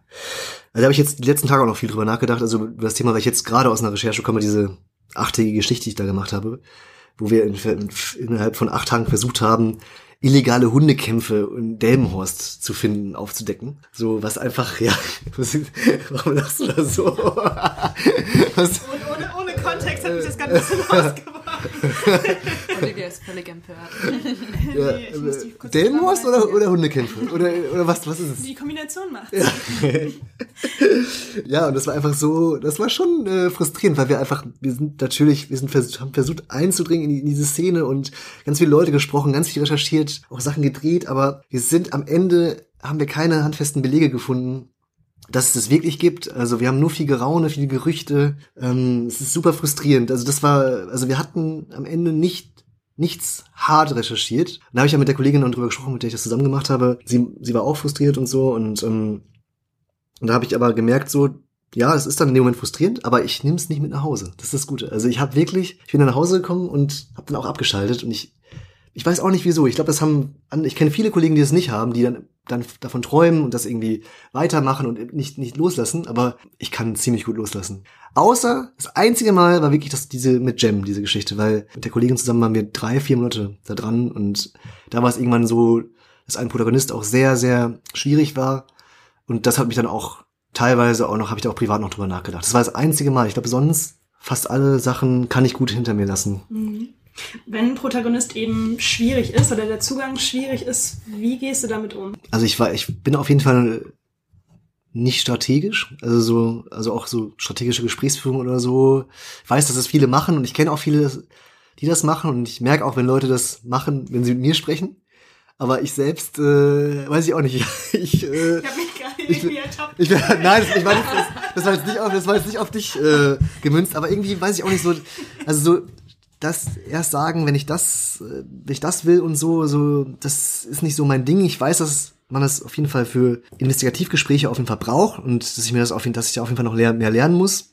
Äh, aber eigentlich mache ich die Sachen auch lieber intuitiv so und ähm, trotzdem versuche ich aber klar alle Fakten zu, zu wissen, die ich vor dem Gespräch brauche, also mich auch vorzubereiten, das auf jeden Fall. Ja, ich habe da jetzt nicht so Taktiken oder so entwickelt. Aber was war nochmal die genaue Frage? Weil es war noch ein bisschen anders. Ne? Ja, so, ob du irgendwie Mittel für hm. dich ge gefunden ja. hast, wo du merkst, ähm, das hilft mir im Umgang mit, äh, mit schwierigen Situationen. Ja, genau. Oder auch gerade, dass du sowas, also du hast jetzt das Problem mhm. ja nicht so, meintest du, dass du irgendwie diese Geschichten mit nach Hause nimmst, mhm. aber es beschäftigt einen ja schon oder es frustriert ja. einen vielleicht auch. Sachen ähm, nicht persönlich nehmen, was ich vorher schon mal gesagt habe. Ähm, ist, glaube ich, ein sehr gutes, ein guter, ein guter Gradmesser. Also Sachen nicht persönlich zu nehmen, die Protagonisten einmal in den Kopf werfen. So, das war bei dem einen schwierigen Protagonisten echt so, der mich auch teilweise beleidigt hat. Da ging es dann auch wirklich zu weit. Ähm, da ist mir schwer gefallen, das nicht persönlich zu nehmen. Aber ich glaube, das muss man schaffen, ähm, das irgendwie hinzukriegen. Aber es gibt immer Grenzüberschreitungen. Irgendwann, man darf sich auch nicht alles gefallen lassen. Man, man ist, ist immer noch von Mensch zu Mensch so und es ist nur ein Beruf.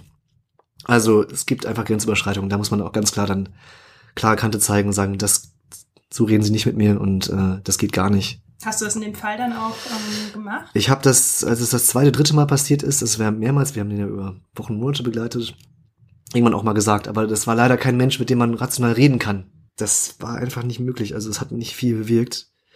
Letztens habe ich das mal einmal gemacht, so bei einem anderen, es war kein Protagonist, aber es war auch so in so einer Situation, ähm, Journalismus-Kontext, dass ein Kollege sehr also kein Kollege von mir, aber ein Journalismuskollege, sehr harsh und unfreundlich zu einem anderen Kollegen war und auch indirekt zu mir. Und das habe ich ihm danach dann auch gesagt. So, also das kommt immer mehr, also sich das zu trauen. So, das ist, äh, ich bin nicht der konfrontativste Typ, ich bin eher so harmoniebedürftig. Das ist so eine Sache, glaube ich, die ich noch mehr lernen muss und will. Nochmal eine andere Frage, die mich hm. in dem Kontext interessiert. Hattest du jemals in deiner Laufbahn bisher daran gezweifelt, ob du ein guter Journalist bist? Ja, ja das war die Phase, in der, in der ich mich beworben habe für äh, Journalistenschulen und Volontariate. Also es war die Phase, nach, in der ich diese ganzen Praktika gemacht habe, nach dem Studium. So, weil dann einfach Absage nach Absage reinkam ich brannte ja für den Beruf. Das war ja auch schon nach Brasilien und nach, während, während ich irgendwie gerade bei Elf Freunde war, irgendwie auch ein cooles Magazin und eigentlich sehr coole Praktika gemacht habe zu der Phase, zu der Zeit, aber es kam immer wieder Absage nach Ab, Absage auf Absage rein und jede ist dann doch so ein, so ein, so niederschmetternd, dass man dann doch zweifelt, dass ich doch ge, gezweifelt habe und, äh, eine Absage war dann besonders hart. Ich wusste, das Studium ist jetzt fertig, ich mache jetzt noch die Praktika und danach will ich eine Ausbildung machen, so. Und als da dann Absage für Absage reinkam. Ich habe jetzt jedes Mal ein anderes Attribut. Absage auf Absage, Absage, auf, Absage nach Absage und Absage für Absage. Ich weiß nicht, was richtig ist, ähm, aber egal. Jedenfalls, ähm, als die ganzen Absagen reinkamen, da habe ich dann echt ge auch gezweifelt. So, das war dann der Knackpunkt. Zum Glück kamen dann auch dann Zusagen. Aber so während du jetzt in dem Beruf quasi drin warst oder auch während deiner Volontariatsausbildung, so einen Moment hattest du dann nicht mehr? Nee, hatte ich noch nicht, weil ich habe früher so viel gezweifelt an dem alten Beruf, den ich gemacht habe, dass ich das, glaube ich, damit schon durch bin mit Zweifeln. Also wirklich in einem, in einem alten Beruf, also ne, mit diese Management-Ausbildung und BWL und so weiter, da habe ich so viel dran gezweifelt und so viel zerdacht und am Ende auch abgebrochen bzw. aufgehört, weil, es einfach nicht meins war. Und dann habe ich ja das gefunden, worauf ich richtig Bock habe und das ist Journal- Journalismus und deswegen habe ich da, seit ich da dran arbeite, noch nie dran gezweifelt. Außer halt bei diesen Bewerbungen halt so. Das war wirklich dann, das war das Einzige, weil ich dann dachte, okay, vielleicht bin ich einfach nicht gut. Was hat dir denn letzten Endes geholfen für deine Bewerbungen? Oder also hast du dann irgendwie da eine andere Methode angewandt, dich darzustellen? Nee, ich weiß auch nicht, war eigentlich immer gleich. Es war einfach, einige haben halt geklappt und andere haben nicht geklappt. Das ist, ich weiß nicht, da ist auch so, da steckt auch so viel am Ende die Prise Glück, das, der richtige Zeitpunkt, der richtige Ort, Ja. zur richtigen Zeit, die richtigen Menschen, die einen vielleicht dann, dann doch gut finden, in diesen, in diesen Auswahlgesprächen. Ich war, ich habe nicht viel anders gemacht bei allen Bewerbungen. Deswegen, ich hätte wahrscheinlich auch woanders landen können. Weißt du noch, wie viele du verschickt hast damals? Ich würde sagen, das waren so, so 15, Oh, 15 wow. bis 20. Ja. Ja, über die ganze, ja, vielleicht 15, eher so um den Dreh, aber dann über einen Zeitraum von einem Jahr, ne? Die- Die sind ja, die fangen ja alle zu anderen Bewerbungsdaten äh, an. Also ich würde sagen, ungefähr ein Jahr habe ich mit Ja. Bewerbungen verbracht. Was mich noch total interessieren würde, ist, weil du ja, also gerade auch diese, diese Reportage, die du über das Mannsein äh, gemacht hast, also da ging es quasi darum, dass du rausfinden wolltest, was Mannsein für dich persönlich auch Hm. bedeutet und du hast ja so einen entsprechenden Kurs gemacht. Das war ja ein Thema, was dich eben persönlich beschäftigt hat und das Hm. ganz, ganz nah dran war. Und ich habe mich gefragt, wie nah darf denn Journalismus oder soll der Journalismus, den du machst, an Hm. dir als. Person dran, dran sein? Da habe ich auch viel drüber nachgedacht, über dieses Mannsein-Thema. Also ich habe ja auch da teilweise auch meine Familie mit interviewt und gute Freunde. Da, das war, glaube ich, so eine Schwelle, über die, da musste ich erst drüber nachdenken, ob ich da drüber gehe. Aber ich habe es dann gemacht, weil es konkret nur um das eine Thema ging, um Männlichkeit. Ich habe mit meinem Vater über Männlichkeit geredet, mit meinen Freunden auch, meiner Mutter auch. Ich habe nicht mit irgendwie unser Familienleben ausgebreitet oder Details aus unseren Freundschaften. Klar, es waren persönliche Sachen dabei, aber es ging wirklich nur um dieses Thema. Und ich habe auch gemerkt, dass man diesen Film, dass dieser Film besser wird, wenn man, wenn ich wirklich bei mir bleibe. Für jeden ist dieses Thema individuell. Deswegen für- dafür war es halt genau richtig. Aber mehr als das würde ich, glaube ich, auch nicht mehr preisgeben. Also ich habe auch einen Kollegen jetzt, auch bei Steuerung F, der zum Beispiel niemals in seiner Wohnung sich filmen lassen würde. So. Und äh, da denke ich mir auch so, okay, wenn man ein bisschen was sieht, habe ich jetzt zum Beispiel bei Glyphosat, jetzt auch, war man auch ein paar, ein paar Sachen einfach in meiner Wohnung auf, weil ich da einfach auch manchmal recherchiere Deinen schicken Ordner. schicken Ordner zum Beispiel, genau sowas. Und das war ja auch einfach, weil es auch ein persönliches Thema war. Sowas, das, das geht, finde ich echt okay. Also, solange man nicht zu viele Details sieht aus dem Privatleben. Ich find's cool, weil ich selber gucke mir auch gerne Filme an von Leuten, die was Persönliches von sich zeigen. Ist, das muss man auch mal andersrum sehen halt so. Das sind ja auch die Sachen, die ich mir gerne angucke. Ich will auch ein bisschen Mauerschau machen und gucken, wie, wie leben diese Leute, ne? Und ähm, diese Reporter, Reporterinnen, ähm, ja. das macht dich auch irgendwie noch nahbarer. das macht die nahbarer und deswegen so habe ich auch nichts dagegen, von mir ein bisschen was preiszugeben, aber nicht zu persönlich. Ich würde zum Beispiel nie über Privatleben, also so wirklich sprechen. So. Du bist ja auch auf Social Media gar nicht so aktiv, Nee. würde ich jetzt mal Nee, sagen. eigentlich nicht so, ne? Ist Nee. das auch so ein Grund, der da so mit reinspielt, dass du eben nicht zu viel von deiner Privatheit ins Hm. Netz stellen willst? Ja, gut, ich könnte ja twittern, könnte ich ja schon mehr. Also es ist, könnte man, also es gibt ja viele Journalisten, die sehr viel twittern. ähm, oder meinst du mehr so Instagram oder Facebook oder? Auch, ja. ja. Äh, ich bin bei allen auf jeden Fall, aber genau, ich ich poste nur was oder twittere was, wenn ich was zu sagen habe. Also wenn ich denke, ich habe was zu sagen. Also das eigentlich, habe ich wahrscheinlich nicht so oft was zu sagen. Also wenn ich was, meistens wenn ich was veröffentlicht habe, so, dann, dann teile ich das oder so. Ja, auf Twitter auf jeden Fall. Auf Twitter. Ich glaube, auf Instagram hast du ja auch so. Manchmal auch auf Instagram. Ich, ich versuche mich gerade an deinen Feed zu erinnern. Yes. da habe ich so nicht, nicht viel, ne? so ein paar Züge. private Züge. Züge. Züge ziehen sich durch, ne? Züge. Züge, ja. Genau, aber du bist eben nicht so irgendwie, dass du anfängst, Stories zu machen. Ah, scheiße, ich wollte, ich, ich wollte eigentlich mal auf privat stellen, den Instagram-Account. Das habe ich jetzt, das, also hab ich noch nie, hab ich noch nicht hingekriegt. Also das habt ihr, das habt ihr quasi gesehen, ja? Ich habe jetzt aber noch eine andere Ja, Frage hm. zum Thema sich zeigen ähm, Hm. im Internet. Parasoziale Beziehung. Olivia, du hast darüber sogar deine Bachelorarbeit geschrieben. Oh das ist die ähm, sa sagt dir das, sagt dir das, Soziale- sagt dir das Phänomen was? Nee. Das ist quasi, also ich habe über parasoziale Beziehungen auf YouTube geschrieben. Das ist dieses Gefühl, dass Zuschauer bekommen, wenn sie ganz oft ein Video anschauen mit einer bestimmten Person das Gefühl bekommen, sie sind mit dieser Person befreundet. Ah, ja, Sie okay. auch mit. Moderatoren. Ja, Genau, das ist oder auch auf Instagram. Geiles Thema, geiles Thema. Es war aber auch sehr, Das sehr ist ein lustig. richtig das geiles. Thema. Es war eine Phase, da habe ich auch sehr viele YouTube-Videos geguckt, von daher kannte ich dieses Gefühl auch sehr, sehr gut. Ey, das ist ein richtig cooles Thema. Genau, und dazu meine Frage, habt ihr Ja. das, habt ihr das auch, dass euch ähm, Zuschauer mal persönlich, ich weiß nicht, kennenlernen wollen, richtig Fans sind, Fanboys, Fangirls? Gibt, äh, ja, also gibt's schon bei einigen so, also so, ja, mein Kollege Gunnar zum Beispiel, den kennt ihr vielleicht auch von Stern F. Äh, Der, ja, der kriegt also schon so ab und zu mal was. Also hat er zumindest erzählt. Ich war zum Beispiel letztes Wochenende, nee, vorletztes auf dem Oktoberfest so, äh, und da haben mich ein paar Leute angesprochen. Ey, du bist doch der von Steuerung F und so, ja, voll cool und, und, und so weiter. Lass mal ein Bier saufen. Das ist schon schön. so, Wollen die ne? auch Fotos mit dir machen? Nee, das nicht. Nee, nee, das nicht. Ähm, also nee, das ist nicht, das ist, glaube ich, nicht so fanmäßig. Zumindest bei mir nicht. Es gibt auch Leute, bei denen das so ist, zum Beispiel Gunnar, mit dem wollen auch Leute Fotos haben. Aber bei mir bleibt das meistens so auf der, ich kenne dich von Steuerung F, ähm, coole Reportagen. So, Mhm. das, das ist dann, das ist dann schön.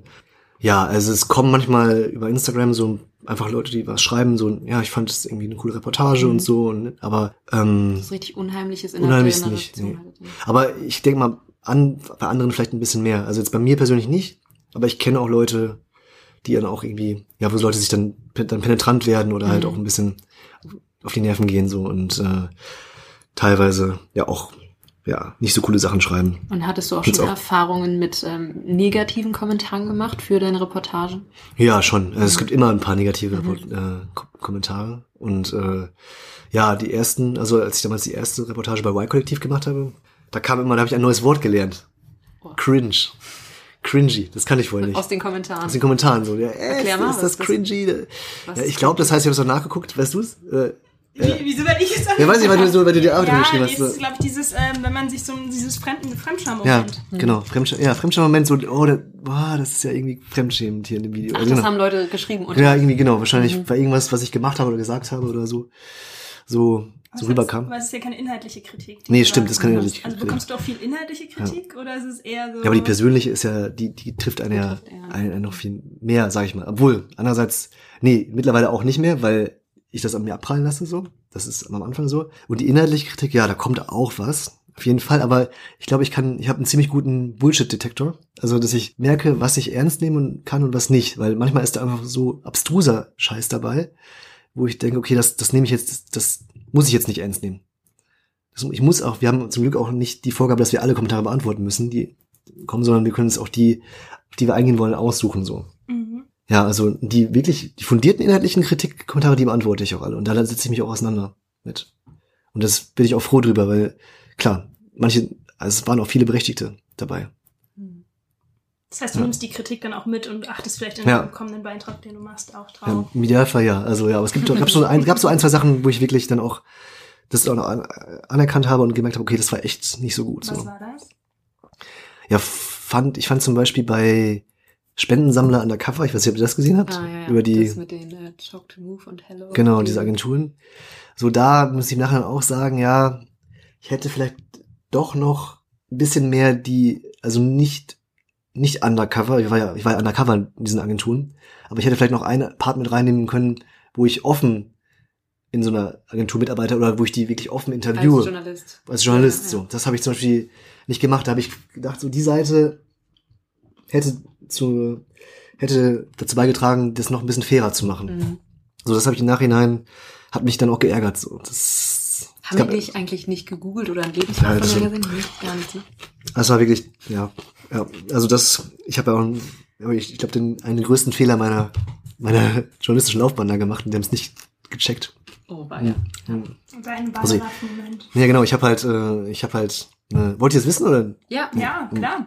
Vielleicht Also kannst du doch nochmal für die Zuhörer überhaupt erzählen, was da passiert, Mhm. was das für, eine Report äh, für ein Film war. Also es war eine Reportage über darüber, wie diese Spendensammler haben wir sie mal genannt, ähm, auf der Straße arbeiten, die halt für Hilfsorganisationen da stehen, für B und nicht B und D, aber für ähm, die Kindernothilfe oder ähm, WWF zum Beispiel.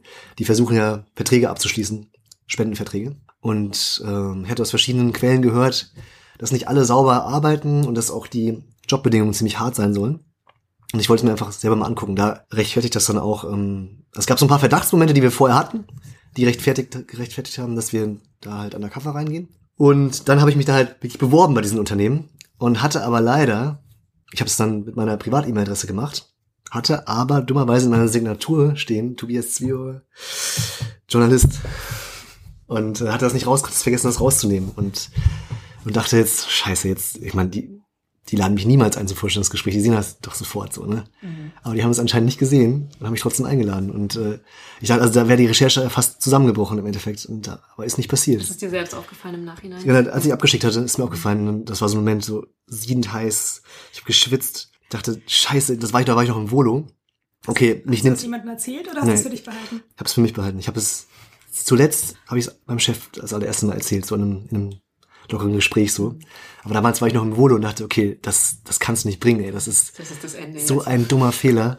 So ein wirklich, so, das war mir richtig peinlich. Das habe ich keinem erzählt, nee. Also euch, ihr seid jetzt die zweiten und dritten, die ich das erzähle. Vielleicht, vielleicht ein, zwei Freunde, aber weiß ich gar nicht. Nee, ich glaube, ihr, Ja. ihr seid Und jetzt Person zwei und das drei. Internet. Scheiße, ja. Aber wir müssen über Fehler reden im Journalismus. Das ist äh, wichtige. Das ist auch so ein Podiumsdiskussionssatz. Kommen ja immer mal wieder vor. Mhm. Tobias, was hat's denn so mit Storylight auf sich? Storylight. Oh, das ist so, das ist ja eher so ein halb gescheitertes Projekt. Ah, halb. Also, Seit 2017, glaube ich, nichts mehr veröffentlicht, nichts mehr dazu gesagt auf Twitter. Ja, auf Twitter, ja. ja, Storylight ist äh, ein Format, was sich eine Kollegin und ich ausgedacht haben. Äh, wir wollten Journalismus auf die Bühne bringen. Also auch Recherche, Recherchen auf die Bühne bringen. Und ja, Vorbild waren halt diese Slams, also Science Slam oder so, die halt, ja, schwierigere Themen unterhaltsam auf die Bühne bringen in zehn Minuten mit einem kleinen Wettbewerbsfaktor. Und das dachten wir, okay, das wäre für den Journalismus auch geil, so, weil wenn Journalisten auf der Bühne was erzählen, dann erreicht man vielleicht mal ein ganz anderes Publikum und äh, kann auch ein bisschen mehr Aufmerksamkeit für Recherchen irgendwie kriegen bekommen. Und die Zuschauer lernen auch mal den Journalisten hinter der Geschichte kennen. Also wir haben jetzt vor allem da auch an Schreiben und Radio auch gedacht, also natürlich auch Fernsehen, aber da sieht man ja meistens oder kennt man die Leute. Auch nicht immer, aber man kennt oft die Leute, die dann vor der Kamera sind. Aber sonst im Print- oder Journalismus, wer weiß denn schon, wie die alle aussehen von der Zeit oder von der SZ oder so. Man liest viel von denen. Äh, und ja, und manche Recherchen sind einfach auch super spannend und so und wir haben viele und wir dachten, okay, vielleicht ist das cool, wenn man den Autoren mal den Raum gibt, auch mal davon zu erzählen, so auf lockere Art und Weise und auch vor allem so von den Sachen, die hinter der Recherche passieren. Also nicht wie die nicht mal noch mal nacherzählen, wie die Recherche war, sondern von den kleinen Sachen, die schiefgelaufen sind oder die skurril waren, interessante Begegnungen, ähm, sowas halt, ne? Also so was, was man im Nachhinein, was man vielleicht dann zu Hause seiner, seinen Freunden, Familie erzählt, so. Ähm, und das wollten wir auf die Bühne bringen. Und, warum ging es da nicht weiter? Oder ist es überhaupt auf die Bühne Hm. Ja, gekommen? wir haben eine, wir hatten eine Auftaktveranstaltung, wir haben sogar ein Reeperbahn-Festival. Ach, das ähm, war auch die erste. Das war die erste, genau. Da haben wir sogar einen Slot gekriegt und hatten, äh, haben die, mit fünf Journalisten den Slam äh, veranstaltet. Mit, so moderiert von Michel Abdullahi. Ach, wow. Ja, ja genau. Traum. Das ist geil. Wenn er das hört, er darf auch mal in diesen Podcast kommen. Ja, Michel, ich arbeite auch für ihn teilweise. Ähm, Michel, ähm, cooler Podcast, komm vorbei. Aber es war lustig, da war es umgekehrt. Da hat er dann quasi für uns gearbeitet. Mittlerweile arbeite ich für ihn. Das ist, das ist irgendwie auch ganz lustig. Aber es war wirklich, er hat es moderiert. Ähm, hatten ja vier oder fünf Journalisten. Unter anderem auch Christian Fuchs, den ich dazu geholt habe von der Zeit. Ähm, äh, Peter Sim aus Österreich von so einem Recherche, äh, von so einer Rechercheplattform. Ähm, von Korrektiv waren zwei Leute dabei. Marta Oros und äh, Risto Wojciech. Ähm, ja, also schon wirklich gute Rechercheure. Und die haben es dann auf die Bühne gebracht. Also es war, es war cool, es lief auch ganz gut. Technisch hatten wir ein paar Probleme so im Ton und so. Es hat ewig gedauert, bis wir es hingekriegt haben. Und Reeperbahn Festival war natürlich auch, ja, da war einfach Stimmung, da sind viele Leute mal raus und reingelaufen, das war so ein bisschen schwierig, aber war alles cool. Aber das habe ich, das Projekt habe ich angefangen, so ein bisschen wie ihr auch, also mit einer Kollegin zusammen, einfach mal aus Nichts heraus gestartet. Und es war halt genau zum Anfang aus meines Volos auch. Es war genau in, der, in den ersten sechs Wochen, in denen wir diese Basis-Werkstatt hatten, wo wir, wo ich eigentlich in Hannover gewohnt habe, wo ich so viel, wo so viele neue Eindrücke kamen, wo ich so viel zu tun hatte. Das Volo war so krass intensiv, also zeitaufwendig und auch emotional intensiv. Und dann noch nebenbei ein Projekt noch zu, zu starten, äh, was ja auch super aufwendig ist. Ihr, ihr wisst es ja selber. So, wir haben den, Auftrag hingekriegt, aber danach war ich so ausgelaugt, weil das Volo mich ja schon Vollzeit irgendwie gepackt hatte. ich, ich konnte da also einfach nicht mehr weitermachen. Das war Ja. so, ich hatte, hatte nicht mehr die Energie. War deine Kollegin So, auch äh, Volontärin? Von Nee, die? Kollegin ist auch, war auch eine, ist auch eine freie Mhm. Autorin gewesen Mhm. vom NDR. Die habe ich über so ein Journalismus-Startup-Wochenende kennengelernt, wo so Journalisten, die mal ein Startup gründen wollten, zusammenkommen konnten. Ach, cool. Das war auch Ja. ziemlich cool. Da haben wir uns kennengelernt. Wolltest du mal ein Startup gründen? Das war doch sein Startup.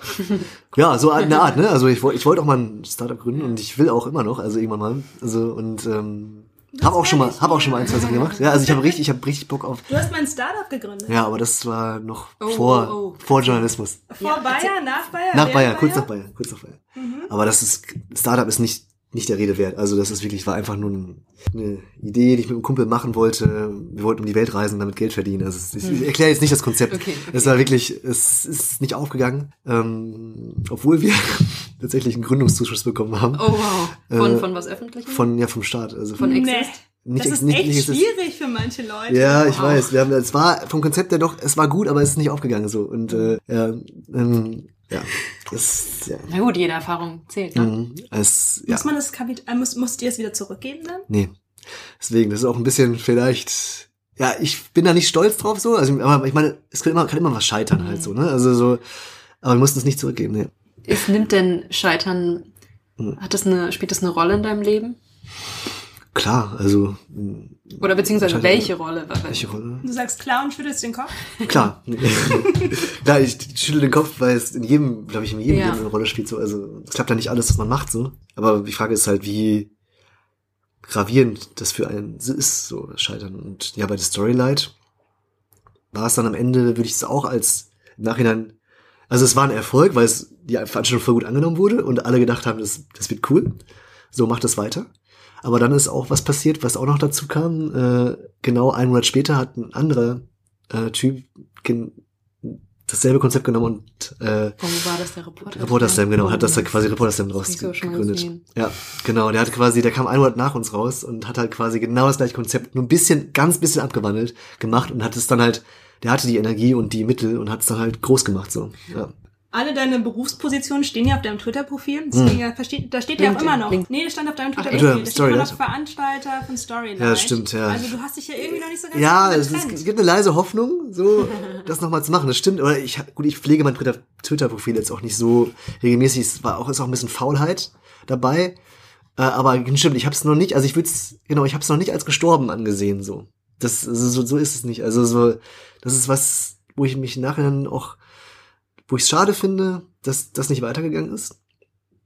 Aber ich muss auch sagen, ich weiß nicht, wo ich die Zeit und die Energie hätte hernehmen sollen. Und Es ist jetzt? einfach so. Ja, stimmt eigentlich. Jetzt, jetzt, jetzt sieht's ein bisschen, jetzt bin ich wieder frei. Jetzt ein bisschen Tick-Tack. Tick-Tack. Ja, gut. Naja, und man sagt ja auch, Wenn ihr Bock habt. ja, ich habe tatsächlich aber für Reporter Slam dann also irgendwann auch mit dem, der es veranstaltet, auch den kennengelernt und mit dem auch geredet und irgendwann hat er mich auch gefragt, ob ich selber mal teilnehme. Ja. Und habe dann auch als Teilnehmer da auch schon zweimal mitgemacht. Ich mittlerweile, ich verstehe uns gut und so und ähm, als Teilnehmer macht es auch Spaß. Also das, das, selbst das zu präsentieren Und, macht auch richtig gewonnen? Spaß. Nee, nee, nee, das nicht. Mm, Aber hast du denn generell noch so Ambitionen? Also du hattest ja jetzt mal ein journalistisches Projekt mit Ecke Sokrates, Mhm. jetzt hast du jetzt Storylight mal versucht in der Vergangenheit. Also es Mhm. scheint ja so, als würdest du immer wieder so durchbrechen, deine eigenen journalistischen Projekte zu machen. Mhm. Ist es so? Ja, also ich, das ist wirklich, also das war jetzt dann zweimal so und das macht mir auch richtig Spaß, also was eigenes. Ich habe auch zwei, drei Ideen im Hinterkopf und so und ich es ist noch nicht jetzt noch nichts rausge wieder, wieder Neues rausgebrochen, aber es wird irgendwann wieder kommen, weil es macht am, meisten Spaß, wisst ihr wahrscheinlich selber auch, die Entscheidung zu treffen. Hm. Wie, gehe- wie gehe ich vor, wen spreche ich an, was mache ich, das macht einfach am meisten Spaß. Also es ist wirklich, das ist auch mein Traum. Wahrscheinlich ist auch die Lernkurve viel höher bei Trial and Error, wenn man es selber macht, als wie wenn da noch jemand von oben drauf schaut. Mhm. Aber du hast halt auch kein Netzwerk, was dich dann so Ja, fängt, das ne? stimmt. Stimmt, das musst du dir dann auch alles selbst aufbauen. Ja. Ja, das ist, Du hast ja jetzt ja Phasen, die jetzt vielleicht sehr, dich sehr einbinden, wie jetzt zum Beispiel die letzten acht Tage, Mhm. wo du wahrscheinlich wenig Zeit hast, irgendwo deinen Blick, äh, deinen Fokus auf was anderes Mhm. zu richten. Aber suchst du denn generell in deinem Alltag auch Momente, um dich irgendwie beruflich weiterzubilden, dir neue Tools einzueignen, irgend sowas? Ja, fällt viel unter den Tisch. Also so im Alltag kaum, muss ich echt sagen. Also schaffe ich nicht, weil ich einfach auch dann noch mal auch chillen will und irgendwie mir irgendwas reinziehen will, irgendeine Serie oder irgendeine Reportage oder so oder was lesen. oder Freunde treffen. Also es ist einfach, dafür geht eigentlich auch die, die Freizeit dann drauf. Ich weiß, dass, dass einige, also viele Leute das machen und das ist auch, ich hätte bestimmt auch die Möglichkeiten dazu, so mich dann privat, also noch weiterzubilden, aber ich, ich bin dafür mich einfach zu, dann doch zu faul. Und was ich mache, ist halt ab und zu so auf so Workshops und Konferenzen zu gehen, halt so das, ähm, so Reporterforum oder so, oder Netzwerkrecherche. So, da gehe ich schon gerne hin und hole mir ein bisschen Inspiration oder tausche mich aus oder lerne auch mal neue Tools kennen und so, aber auch davon muss man auch wieder dazu sagen, ich mache mir dann Notizen, aber ich gucke auch meistens nicht mehr in die Notizen rein. Also es sei denn, es ist, tritt irgendwas auf, wo ich dann wirklich genau das brauche, was ich da gehört habe. Äh, es ist viel Durchrauschen, muss ich sagen, in diesem Beruf, weil ich tagtäglich mit Inhalten arbeite. Und das ist schon viel. So. Und dann noch Pri im Privatleben auch noch mal Inhalte, die auch was mit dem Beruf zu tun haben, weiter drauf zu schaufeln. Also ich, ich weiß auch nicht, ich bin da, also nee, so, so ein Maniac bin ich ja auch nicht, dass ich quasi das hinkriege. Ich weiß nicht, wie es bei euch ist. Wie ist es bei euch? Mm, ich liebe Tools. Ich liebe ja. es, mir Tools anzuschauen. Ja. Also ich gucke mir auch viele Tools an, wenn was Neues rauskommt. Ich bin irgendwie total offen mhm. für Innovation. Mhm. Aber ich auch, auf jeden Fall. Ja, aber, okay. aber du machst es auch.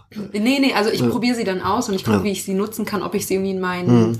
Ob ich Use Cases finde, ob ich sie irgendwie in meinen, meine Prozesse einbinden kann. Aber vieles fällt auch hinten drüber. Also was meine liebste, neueste Innovation, oder ist keine Innovation, aber zum Beispiel das Tool Bear, das ist halt quasi eine App oder auch eine äh, Desktop-Applikation, wo du halt auch Texte schreiben kannst, die du dann ähm, als PDFs exportieren kannst. Es sieht unheimlich hübsch aus, ist total intuitiv, ist halt einfach wie Word, bloß in schicker und du kannst es halt parallel auf Handy und auf ähm, Computer nutzen. Das war halt so das Letzte, was ich, glaube ich, entdeckt habe und für mich gefunden habe. Und für meine Bachelorarbeit äh, Bonsai, so ein Time-Tracker.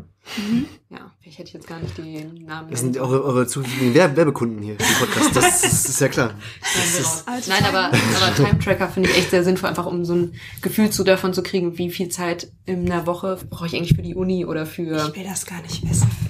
Also für die Uni jetzt ja, nicht, ja. aber allgemein, wie mhm. viel Zeit ich für ja. manche Dinge aufwende, das möchte ich gar nicht unbedingt. Ja, ich glaube, ich bin zu neugierig, um zu wissen, ob ich für meine Bachelorarbeit wirklich so lange brauche, wie dafür vorgeschrieben ist. Hm. Oder ob es doch sehr viel weit. Hast du, hast du einen Plan geschrieben? Ich habe damals für meine Masterarbeit einen Masterplan geschrieben. Für die Bachelorarbeit Bachelorplan, oder? nee, nee, damals habe ich noch keinen Plan gebraucht. Also okay. Das ging irgendwie noch so. Ja, also noch habe ich den Plan nicht, aber ich bin auch noch ganz am mhm. Anfang. Ich muss sagen, ich probiere Tools selten ohne Empfehlung aus. Also ich gehe mhm. super gerne auf irgendwelche Konferenzen und so. Ich habe äh, auf einer der letzten, wo ich war, hat eine andere Journalistin, die auch ein Startup gegründet hat, ihr Toolkit vorgestellt. Und das fand ich unfassbar sinnvoll, weil mhm. was mich zum Beispiel super aufregt im äh, journalistischen Alltag ist Transkribieren. Ja, das stimmt. Und sie hat da halt einfach auch so ein paar Empfehlungen gegeben. Sie nutzt zum Beispiel Trint und ja. Trint gibt es ja auch eine Free-Version, wo du die ersten 30 Minuten kostenlos transkribieren ja, kannst. Und das hat mir schon sehr, sehr viel Arbeit Nächster der Werbekunde. finde ich toll. Amber Script finde ich auch sehr gut. ähm, ja, und einfach so auf, auf so Empfehlungen von anderen Leuten, wenn jemand sagt, hey, das hat für mich gut funktioniert, auf sowas äh, springe ich total ja. gut an. Ja, cool.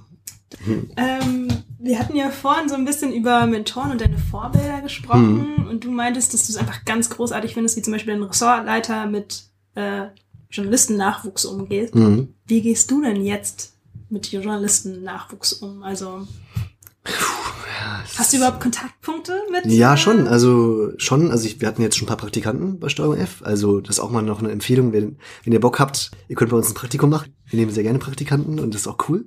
Aber nee, also so Praktikanten, so da habe ich jetzt zum Beispiel, haben mir zwei Praktikantinnen jetzt letztens bei der Recherche auch geholfen. So, die konnten echt was übernehmen. Mhm. Ähm, das war richtig cool. Ich sage auch immer so, ja, dann, wenn ihr Fragen habt so zum Beruf, dann fragt. Das macht mir schon richtig Spaß. So. Weil ich ja selber weil auch weiß, dass man einfach am Anfang, man braucht einfach Leute, die an einen glauben, mhm. die irgendwie erst in einem sehen, die einen fördern, sonst, dass der, der Beruf basiert schon ganz schön viel auf Selbstvertrauen. Also, dass man sich selbst ja, vertraut und mhm. denkt, okay, man kann Selbstbewusstsein das. Selbstbewusstsein ist auch wichtig, ja. ja. Was sind denn noch so Eigenschaften, von denen du denkst, dass man die als Journalist nicht vielleicht mitbringen sollte, mhm. aber die einem vielleicht irgendwie helfen für den Beruf? Mm, ja, also auf jeden Fall keine Berührungsängste äh, mit Menschen so. Obwohl es auch, andererseits gibt auch Journalisten, die in ihrem stillen, stillen Kämmerlein irgendwie Datenjournalisten oder keine Ahnung, die halt auch, es kommt ja auf, darauf an, ne, was man macht, aber die auch fantastisch sind. Aber ich glaube schon so, sich für Menschen zu interessieren, ist schon irgendwie wichtig, sonst bringt es, glaube ich, nichts. Und auch keine Berührungsängste zu haben. Hartnäckigkeit, also immer dran zu bleiben, immer wieder nachzuhaken. immer wieder zu nerven. Habe ich jetzt letzten Tage auch wieder gemacht bei zwei, drei Informanten, die wir hatten. Immer wieder angerufen. Und das ist mir dann auch egal. Also im Privaten wäre mir das unangenehm, so Leuten so hinterher zu laufen, aber im Beruf ist mir das echt egal, da mache ich das einfach. So. War das von vornherein so oder? Ja, irgendwie schon. Also es war auch bei Praktika so und bei Bewerbung auch. Ich habe mein erstes Praktikum da beim Stadtmagazin in Leipzig, da bin ich, glaube ich, habe ich zwei, dreimal geschrieben. Der hat, Chefredakteur hat nie geantwortet. Dann habe ich angerufen, die haben mich nicht zu ihm durchgestellt und dann war ich persönlich, bin ich persönlich hingegangen, Klopf, geklopft, da war er auch nicht da, so und dann, Oh und dann, dann war das fünfte Mal, war dann bin ich nochmal persönlich hingegangen und dann habe ich ihn in so einer Raucherpause erwischt vor dem vor dem Gebäude und habe ihn angesprochen, so, weil ich wollte da unbedingt hin. Und dann war der auch super nett und cool. Das war übrigens auch, muss ich auch sagen, Andreas Rabe vom Kreuzer war auch einer meiner. Das war eigentlich der erste, der je was, was ich bei der Arbeit ähm, gemacht habe, gelobt hat. Da, da habe ich meine allererste, meinen allerersten Text geschrieben im Endeffekt. Und er hat damals, das hat mir so einen Auftritt gegeben, dass er den, den Einstieg gelobt hat. Das meinte, wow, der Einstieg ist ja schon gut. So, das, das hat ja Potenzial. So. Und das war, glaube ich, das erste Mal, dass jemand gesagt hat, ey, du hast was gut gemacht. Da So. leuchten die Augen wieder richtig. Ja, also, aber ich musste, bis der mir das Praktikum gegeben hat, Hm. ähm, musste ich fünfmal vorbeikommen. Hast du noch andere also Momente, die irgendwie dich so geprägt haben, wo du echt immer wieder irgendwie erstmal gegen eine Wand laufen musstest oder immer wieder nachhaken musstest? Wo ich immer wieder, wo so am Ende was dann sich aufgetan hat oder so. Ja, Hm. oder vielleicht auch nicht. Hm. Man weiß es ja nicht. Ja, also diese Praktikumsbewerbung war auf jeden Fall so ein Fall. Die Volo-Bewerbung oder Journalismusbewerbung auch, ne, das, da bin ich ja auch oft gescheitert. Am Mhm. Ende hat es dann doch geklappt. Also da bin ich oft vor Wände gelaufen. Ähm, bei Recherchen, mh, ja, ich muss sagen, bei, bei Jam sind wir auch schon vor, vor dem Fall Jam, diese Reportage, sind wir vor sehr viele Wände gelaufen und nicht weitergekommen, aber auch, ja, am Ende auch nicht allumfassend irgendwie zufrieden, so. Ähm, also, ja, es gab schon, oder auch jetzt die letzten, letzte Reportage, die acht Tage, die wir jetzt gemacht haben, am Ende waren auch sehr viele Wände, die wir nicht durchdrungen haben. Also, es kommt vor, aber du meinst jetzt quasi, dass man am Ende dann halt irgendwie dann Ja, wo, wo sich Wo so die klappt. Hartnäckigkeit irgendwie bezahlt gemacht hat. Mhm. Also das vor allem, vor allem bei Bewerbungen, würde ich sagen. Aber klar, es gab auch schon Interviewpartner, wo ich lange dran geblieben bin, wo es auch geklappt hat. So, auch bei Elke Sokrates damals. Das war auch, ähm, das war so erste Erfahrung, wo ich am Ende doch ein Interview noch gekriegt habe und so. Und äh, doch, das gab es schon einige. Was hat dich damals so motiviert, also bei Ecke Sokrates? Weil ich meine, prinzipiell, du hättest das Geld ja in der Tasche gehabt und du hättest ja auch sagen können, hey, ich schreibe jetzt den Mhm. Beitrag einfach nicht. Ja, das war echt, ich weiß nicht, das war eine intrinsische Motivation. Es war einfach so, ich hatte da, das war wirklich so ein Projekt, wo ich so Bock drauf hatte, dass ich das einfach aus mir heraus gemacht habe. Und ich glaube, dann wird's auch gut. Und das zweite Mal natürlich klar die Verantwortung den, den Leuten gegenüber, die das Geld ge- mitgefundet haben. So, auf jeden Fall. Aber das, der Hauptgrund war wirklich diese intrinsische Motivation. Ähm, wollte, dass das gut wird. Es hat mir richtig Spaß gemacht. Es war mein eigenes Projekt. Ja, daher kam das halt so, ne? Und auch jetzt muss ich sagen, so, es ist schon, also für Steuerung F zu arbeiten, ist auch besonders schön, ähm, weil ich auch Teil war der Entwicklung und so ein bisschen mitgewirkt habe und bei Entwicklungsredaktion und das ist immer, ich weiß nicht, das beflügelt mich so ein bisschen, wenn man von Anfang an dabei, wenn ich von Anfang an dabei bin. Du hattest ja, also wenn man so deinen Lebenslauf mal anguckt, ne, kann man ja auf LinkedIn ganz prima machen. LinkedIn? Dann hat man so das Gefühl, dass du nie wirklich Leerlauf hattest. Auch obwohl du meintest ja, als du dann bei Bayer gearbeitet hast, du musstest dich erstmal so ein bisschen umorientieren. Was Hm. macht dir mehr Spaß? Also war das Hm. wirklich so? Also, dass du wirklich keinen Leerlauf hattest mal so zwischendurch? das höchste, das größte, was Leerlauf war, war vielleicht mal, ein- also Leerlauf, wo ich nichts gemacht habe oder nichts, vielleicht mal einen Monat oder so, ne, stimmt, das war echt, nee, stimmt, es war eigentlich nicht wirklich nach dem Abi direkt Zivi gemacht, dann direkt das duale Studium, dann das nächste Studium, dann Praktika, dann Volo, ja, stimmt eigentlich, also so wirklich, nee, so wirklich ein Leerlauf, das Auslandssemester war eine Art Leerlauf, so, ich Dann kam Ecke Sokrates. da kam Ecke Sokrates, genau. Und da habe ich aber nebenbei schon an Ecke Sokrates gearbeitet. Aber stimmt, ist mir noch nie aufgefallen. Aber es stimmt. Es war noch, nee, stimmt. Es war selten Leerlauf, ja. Was denkst du, woran das liegt? Ich weiß es nicht. Ich, warte mal, ich muss, muss kurz überlegen, aber ich weiß es nicht. Es ist mir nie aufgefallen. Es ist mir nie, auch nie negativ aufgefallen. Also es ist ja auch nicht so, dass ich jetzt, also nur immer die ganze Zeit Projekte habe. Also ich kann, ich chill auch viel so, ne? Oder mache Urlaube und so und Reisen. Ich habe das nie so wahrgenommen, dass ich äh, sehr viel, oder sehr wenig Leerlauf, Leerlauf habe und ich habe es auch nicht vermisst, sag ich mal, so eine Phase von gar nichts tun. Mhm. Ja. Bist du jemand, der leicht gestresst ist? Ich glaube nicht. Ich glaube nicht. Dann erübrigt sich die nächste Frage. Ja. Wann kommst du zur Ruhe? Also ich sehe, ich kenne Stress und äh, ich habe es auch jetzt, ich erlebe auch manchmal Stress so und es gibt auch ja ganz selten mal Tage, zum Beispiel jetzt die letzten letzte Woche jetzt, sag ich mal, da waren auch Stressmomente dabei, aber ich ich empfinde das nicht so. Also ich ich weiß auch nicht, ich wenn ich dann abends nach Hause komme, denke ich nicht, oh, bin ich jetzt gestresst. Andererseits hat mein Zahnarzt gesagt, äh, du brauchst mal eine Zahnschiene, weil du irgendwie nachts Zähne kaust, so, ne? Also so, ist, ist glaube ich, unterbewusst schon Stress da, aber bewusst nehme ich die nicht so wahr. Also ich fühle mich nicht gestresst. Ich fühle mich eigentlich, ich fühle mich gut, so. Aber ich glaube schon, dass vielleicht, dass mein Körper schon auch Stress spürt, den ich, den vielleicht mein Geist noch nicht so wahrnimmt. Das ist irgendwie ein bisschen, hört sich ein bisschen strange an, ne? Und zur Ruhe komme ich am besten äh, zu Hause bei meinen Eltern wir haben also so ein kleines Hexenhäuschen am Waldrand und äh, da, da ist so ein Wald und wenn ich dann in den Wald gehe, so in Ruhe nachdenke, dann, äh, dann komme ich wirklich zur Ruhe. Ja. Total gut. Wir haben zum Ende drei schnelle Rausschmeißerfragen. Okay. Krass, das ist schon das Ende. Schon das Ende? Schon das Ende. Wie viele Stunden Aufnahme?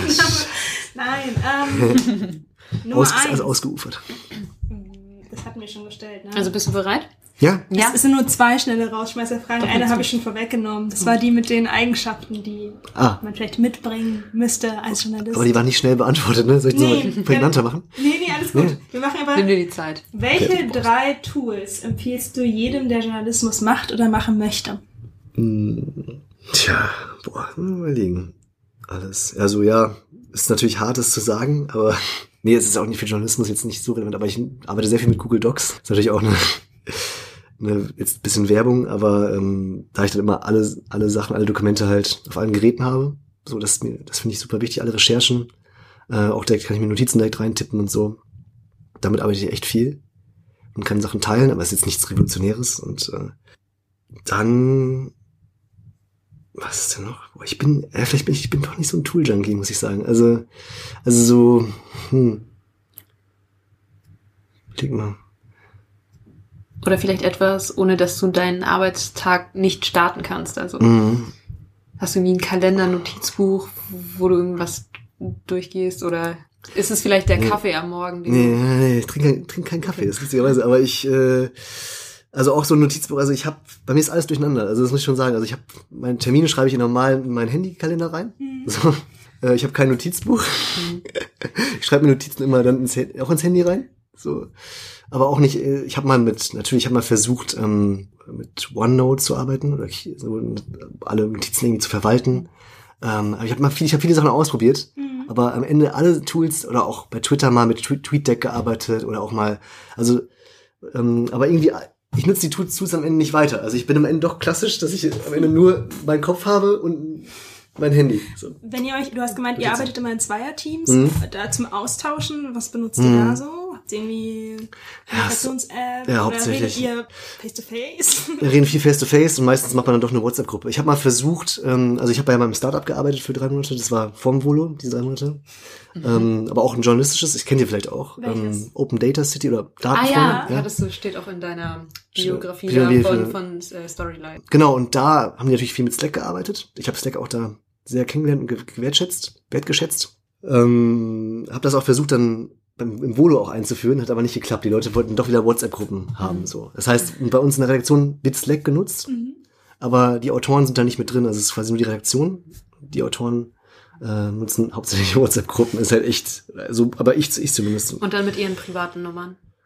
Ja, mittlerweile, das ist das Coole, also ich war der letzte Volontärsjahrgang, der kein Diensthandy hatte. Ab dem neuen Jahrgang haben alle Diensthandy halt so auch. Also das ist natürlich cool. Ähm, es gibt viele Leute, die zwei Handys haben, Diensthandy und privates. Aber ich mache alles mit einem auch. Ich bin wirklich überhaupt nicht gut organisiert.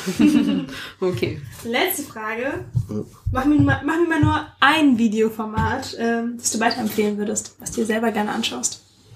Kann alles Mögliche sein. Muss jetzt auch nichts journalistisch Muss ich journalistisch sein? Das ich gerne. Ja, doch. ja. Monsters of Kreisklasse. Aber muss es, schon, es muss nicht journalistisch sein. Nee, ne? aber, aber jetzt musst du erklären, was es Ja. ist, Ja. weil wir haben nur zwei Fragezeichen ja, im Gesicht. ja, das feiere ich richtig ab. So. Das ist einfach, das ist so eine, es ist von Wums, kennt ihr Wums? Sportsatire, ist auch von Funk. Wird auch im NDR teilweise produziert, mit Radio Bremen zusammen. Ist ein, ein YouTube, kleines, ein YouTube-Format über Borussia Hodenhagen, eine fiktive Kreisliga-Fußballmannschaft, Zeichentrick, die immer gegen bekannte, ja, bekannte ähm, Film, Filme, Bücher, Stories antreten, zum Beispiel gegen, gegen Herr der Ringe oder gegen Harry Potter, gegen äh, Nintendo Stars, gegen deutsche Rapper. Also quasi diese kleine Fußballmannschaft sind so sieben Spieler. So, drei- kennt ihr noch die Superkickers von früher? So, so wie die halt. So sind die auch gezeichnet. So ein bisschen Anime, japanisch mäßig. Aber sind halt Borussia Hohenhagen aus Niedersachsen und spielen halt gegen diese anderen Teams und es am Ende ist immer Gemetzel. So.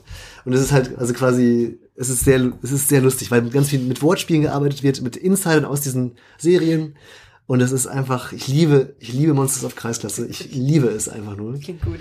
Und es, es ist so witzig. Also wenn man ein bisschen, ganz kleines bisschen was für Fußball über hat und für diese ganzen, die einzelnen Serien oder Themen und so ein bisschen Comic mag, ich find's, ja, das, ich, ich freue mich jedes Mal, wenn da ein neues Video rauskommt. Sehr Ja, gut. okay. Ähm, Tobias, wir sind am Ende. Jo, Vielen lieben Dank für deine Zeit. Ich hoffe, du hattest ein bisschen Spaß dabei. auf jeden Fall. Richtig Spaß gemacht, ja. Sehr cool. Cool. Ja. Genau. Ende. Ciao. Ende? Ende aus? habt ihr noch so einen, habt ihr schon einen Verabschiedungsspruch, den ihr immer sagt? Ja, Oder? Nee, den, den, wir machen ein Outro, Der oder? Wir machen einfach ein extra Ja? Outro. Ja. finde ich. Okay. Finde ich gut. Okay. Von daher können wir jetzt am Ende einfach noch irgendwelchen Müll reden. Auch sehr gut. Okay, das war's. Tschüss. So, das war's auch schon mit Folge Nummer 1 mit unserem ersten Gast, Tobias Zwior. Alle Beiträge von Tobias, über die wir eben gesprochen haben, findet ihr in den Show Notes. Besonders spannend fanden wir an dem Gespräch, dass Tobias so eine unheimlich offene und interessierte Art hat. Wenn Tobias von seinem Job spricht, dann strahlt er unfassbar viel Freude und Begeisterung aus. Dadurch entstand auch während des Gesprächs eine wahnsinnig angenehme Dynamik und Tobias hat uns auch total viele Fragen zurückgestellt. Die haben wir jetzt aus Platzgründen allerdings nicht alle untergebracht.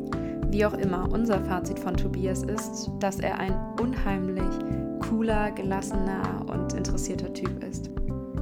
Wie hat euch denn die erste Folge gefallen? Schreibt uns doch auf Instagram an täglich grüßt, Umlaute ausgeschrieben und Doppel S. Dort findet ihr auch weiteres Making-of-Material zu unserem Podcast und Infos zu den Gästen. Denn nach jeder Folge gibt es für unsere Gäste noch ein klitzekleines und täglich grüßt Schmankerl. Und wenn euch die Folge gefallen hat, verratet es gern weiter. Gebt uns bei Apple Podcast das ein oder andere Sternchen und teilt diese Folge gerne mit Freunden. Das hilft uns dabei, noch sichtbarer und vor allem hörbarer zu werden. Danke an Tobias für das Interview und an euch fürs Zuhören. Tschüss und bis zum nächsten Mal.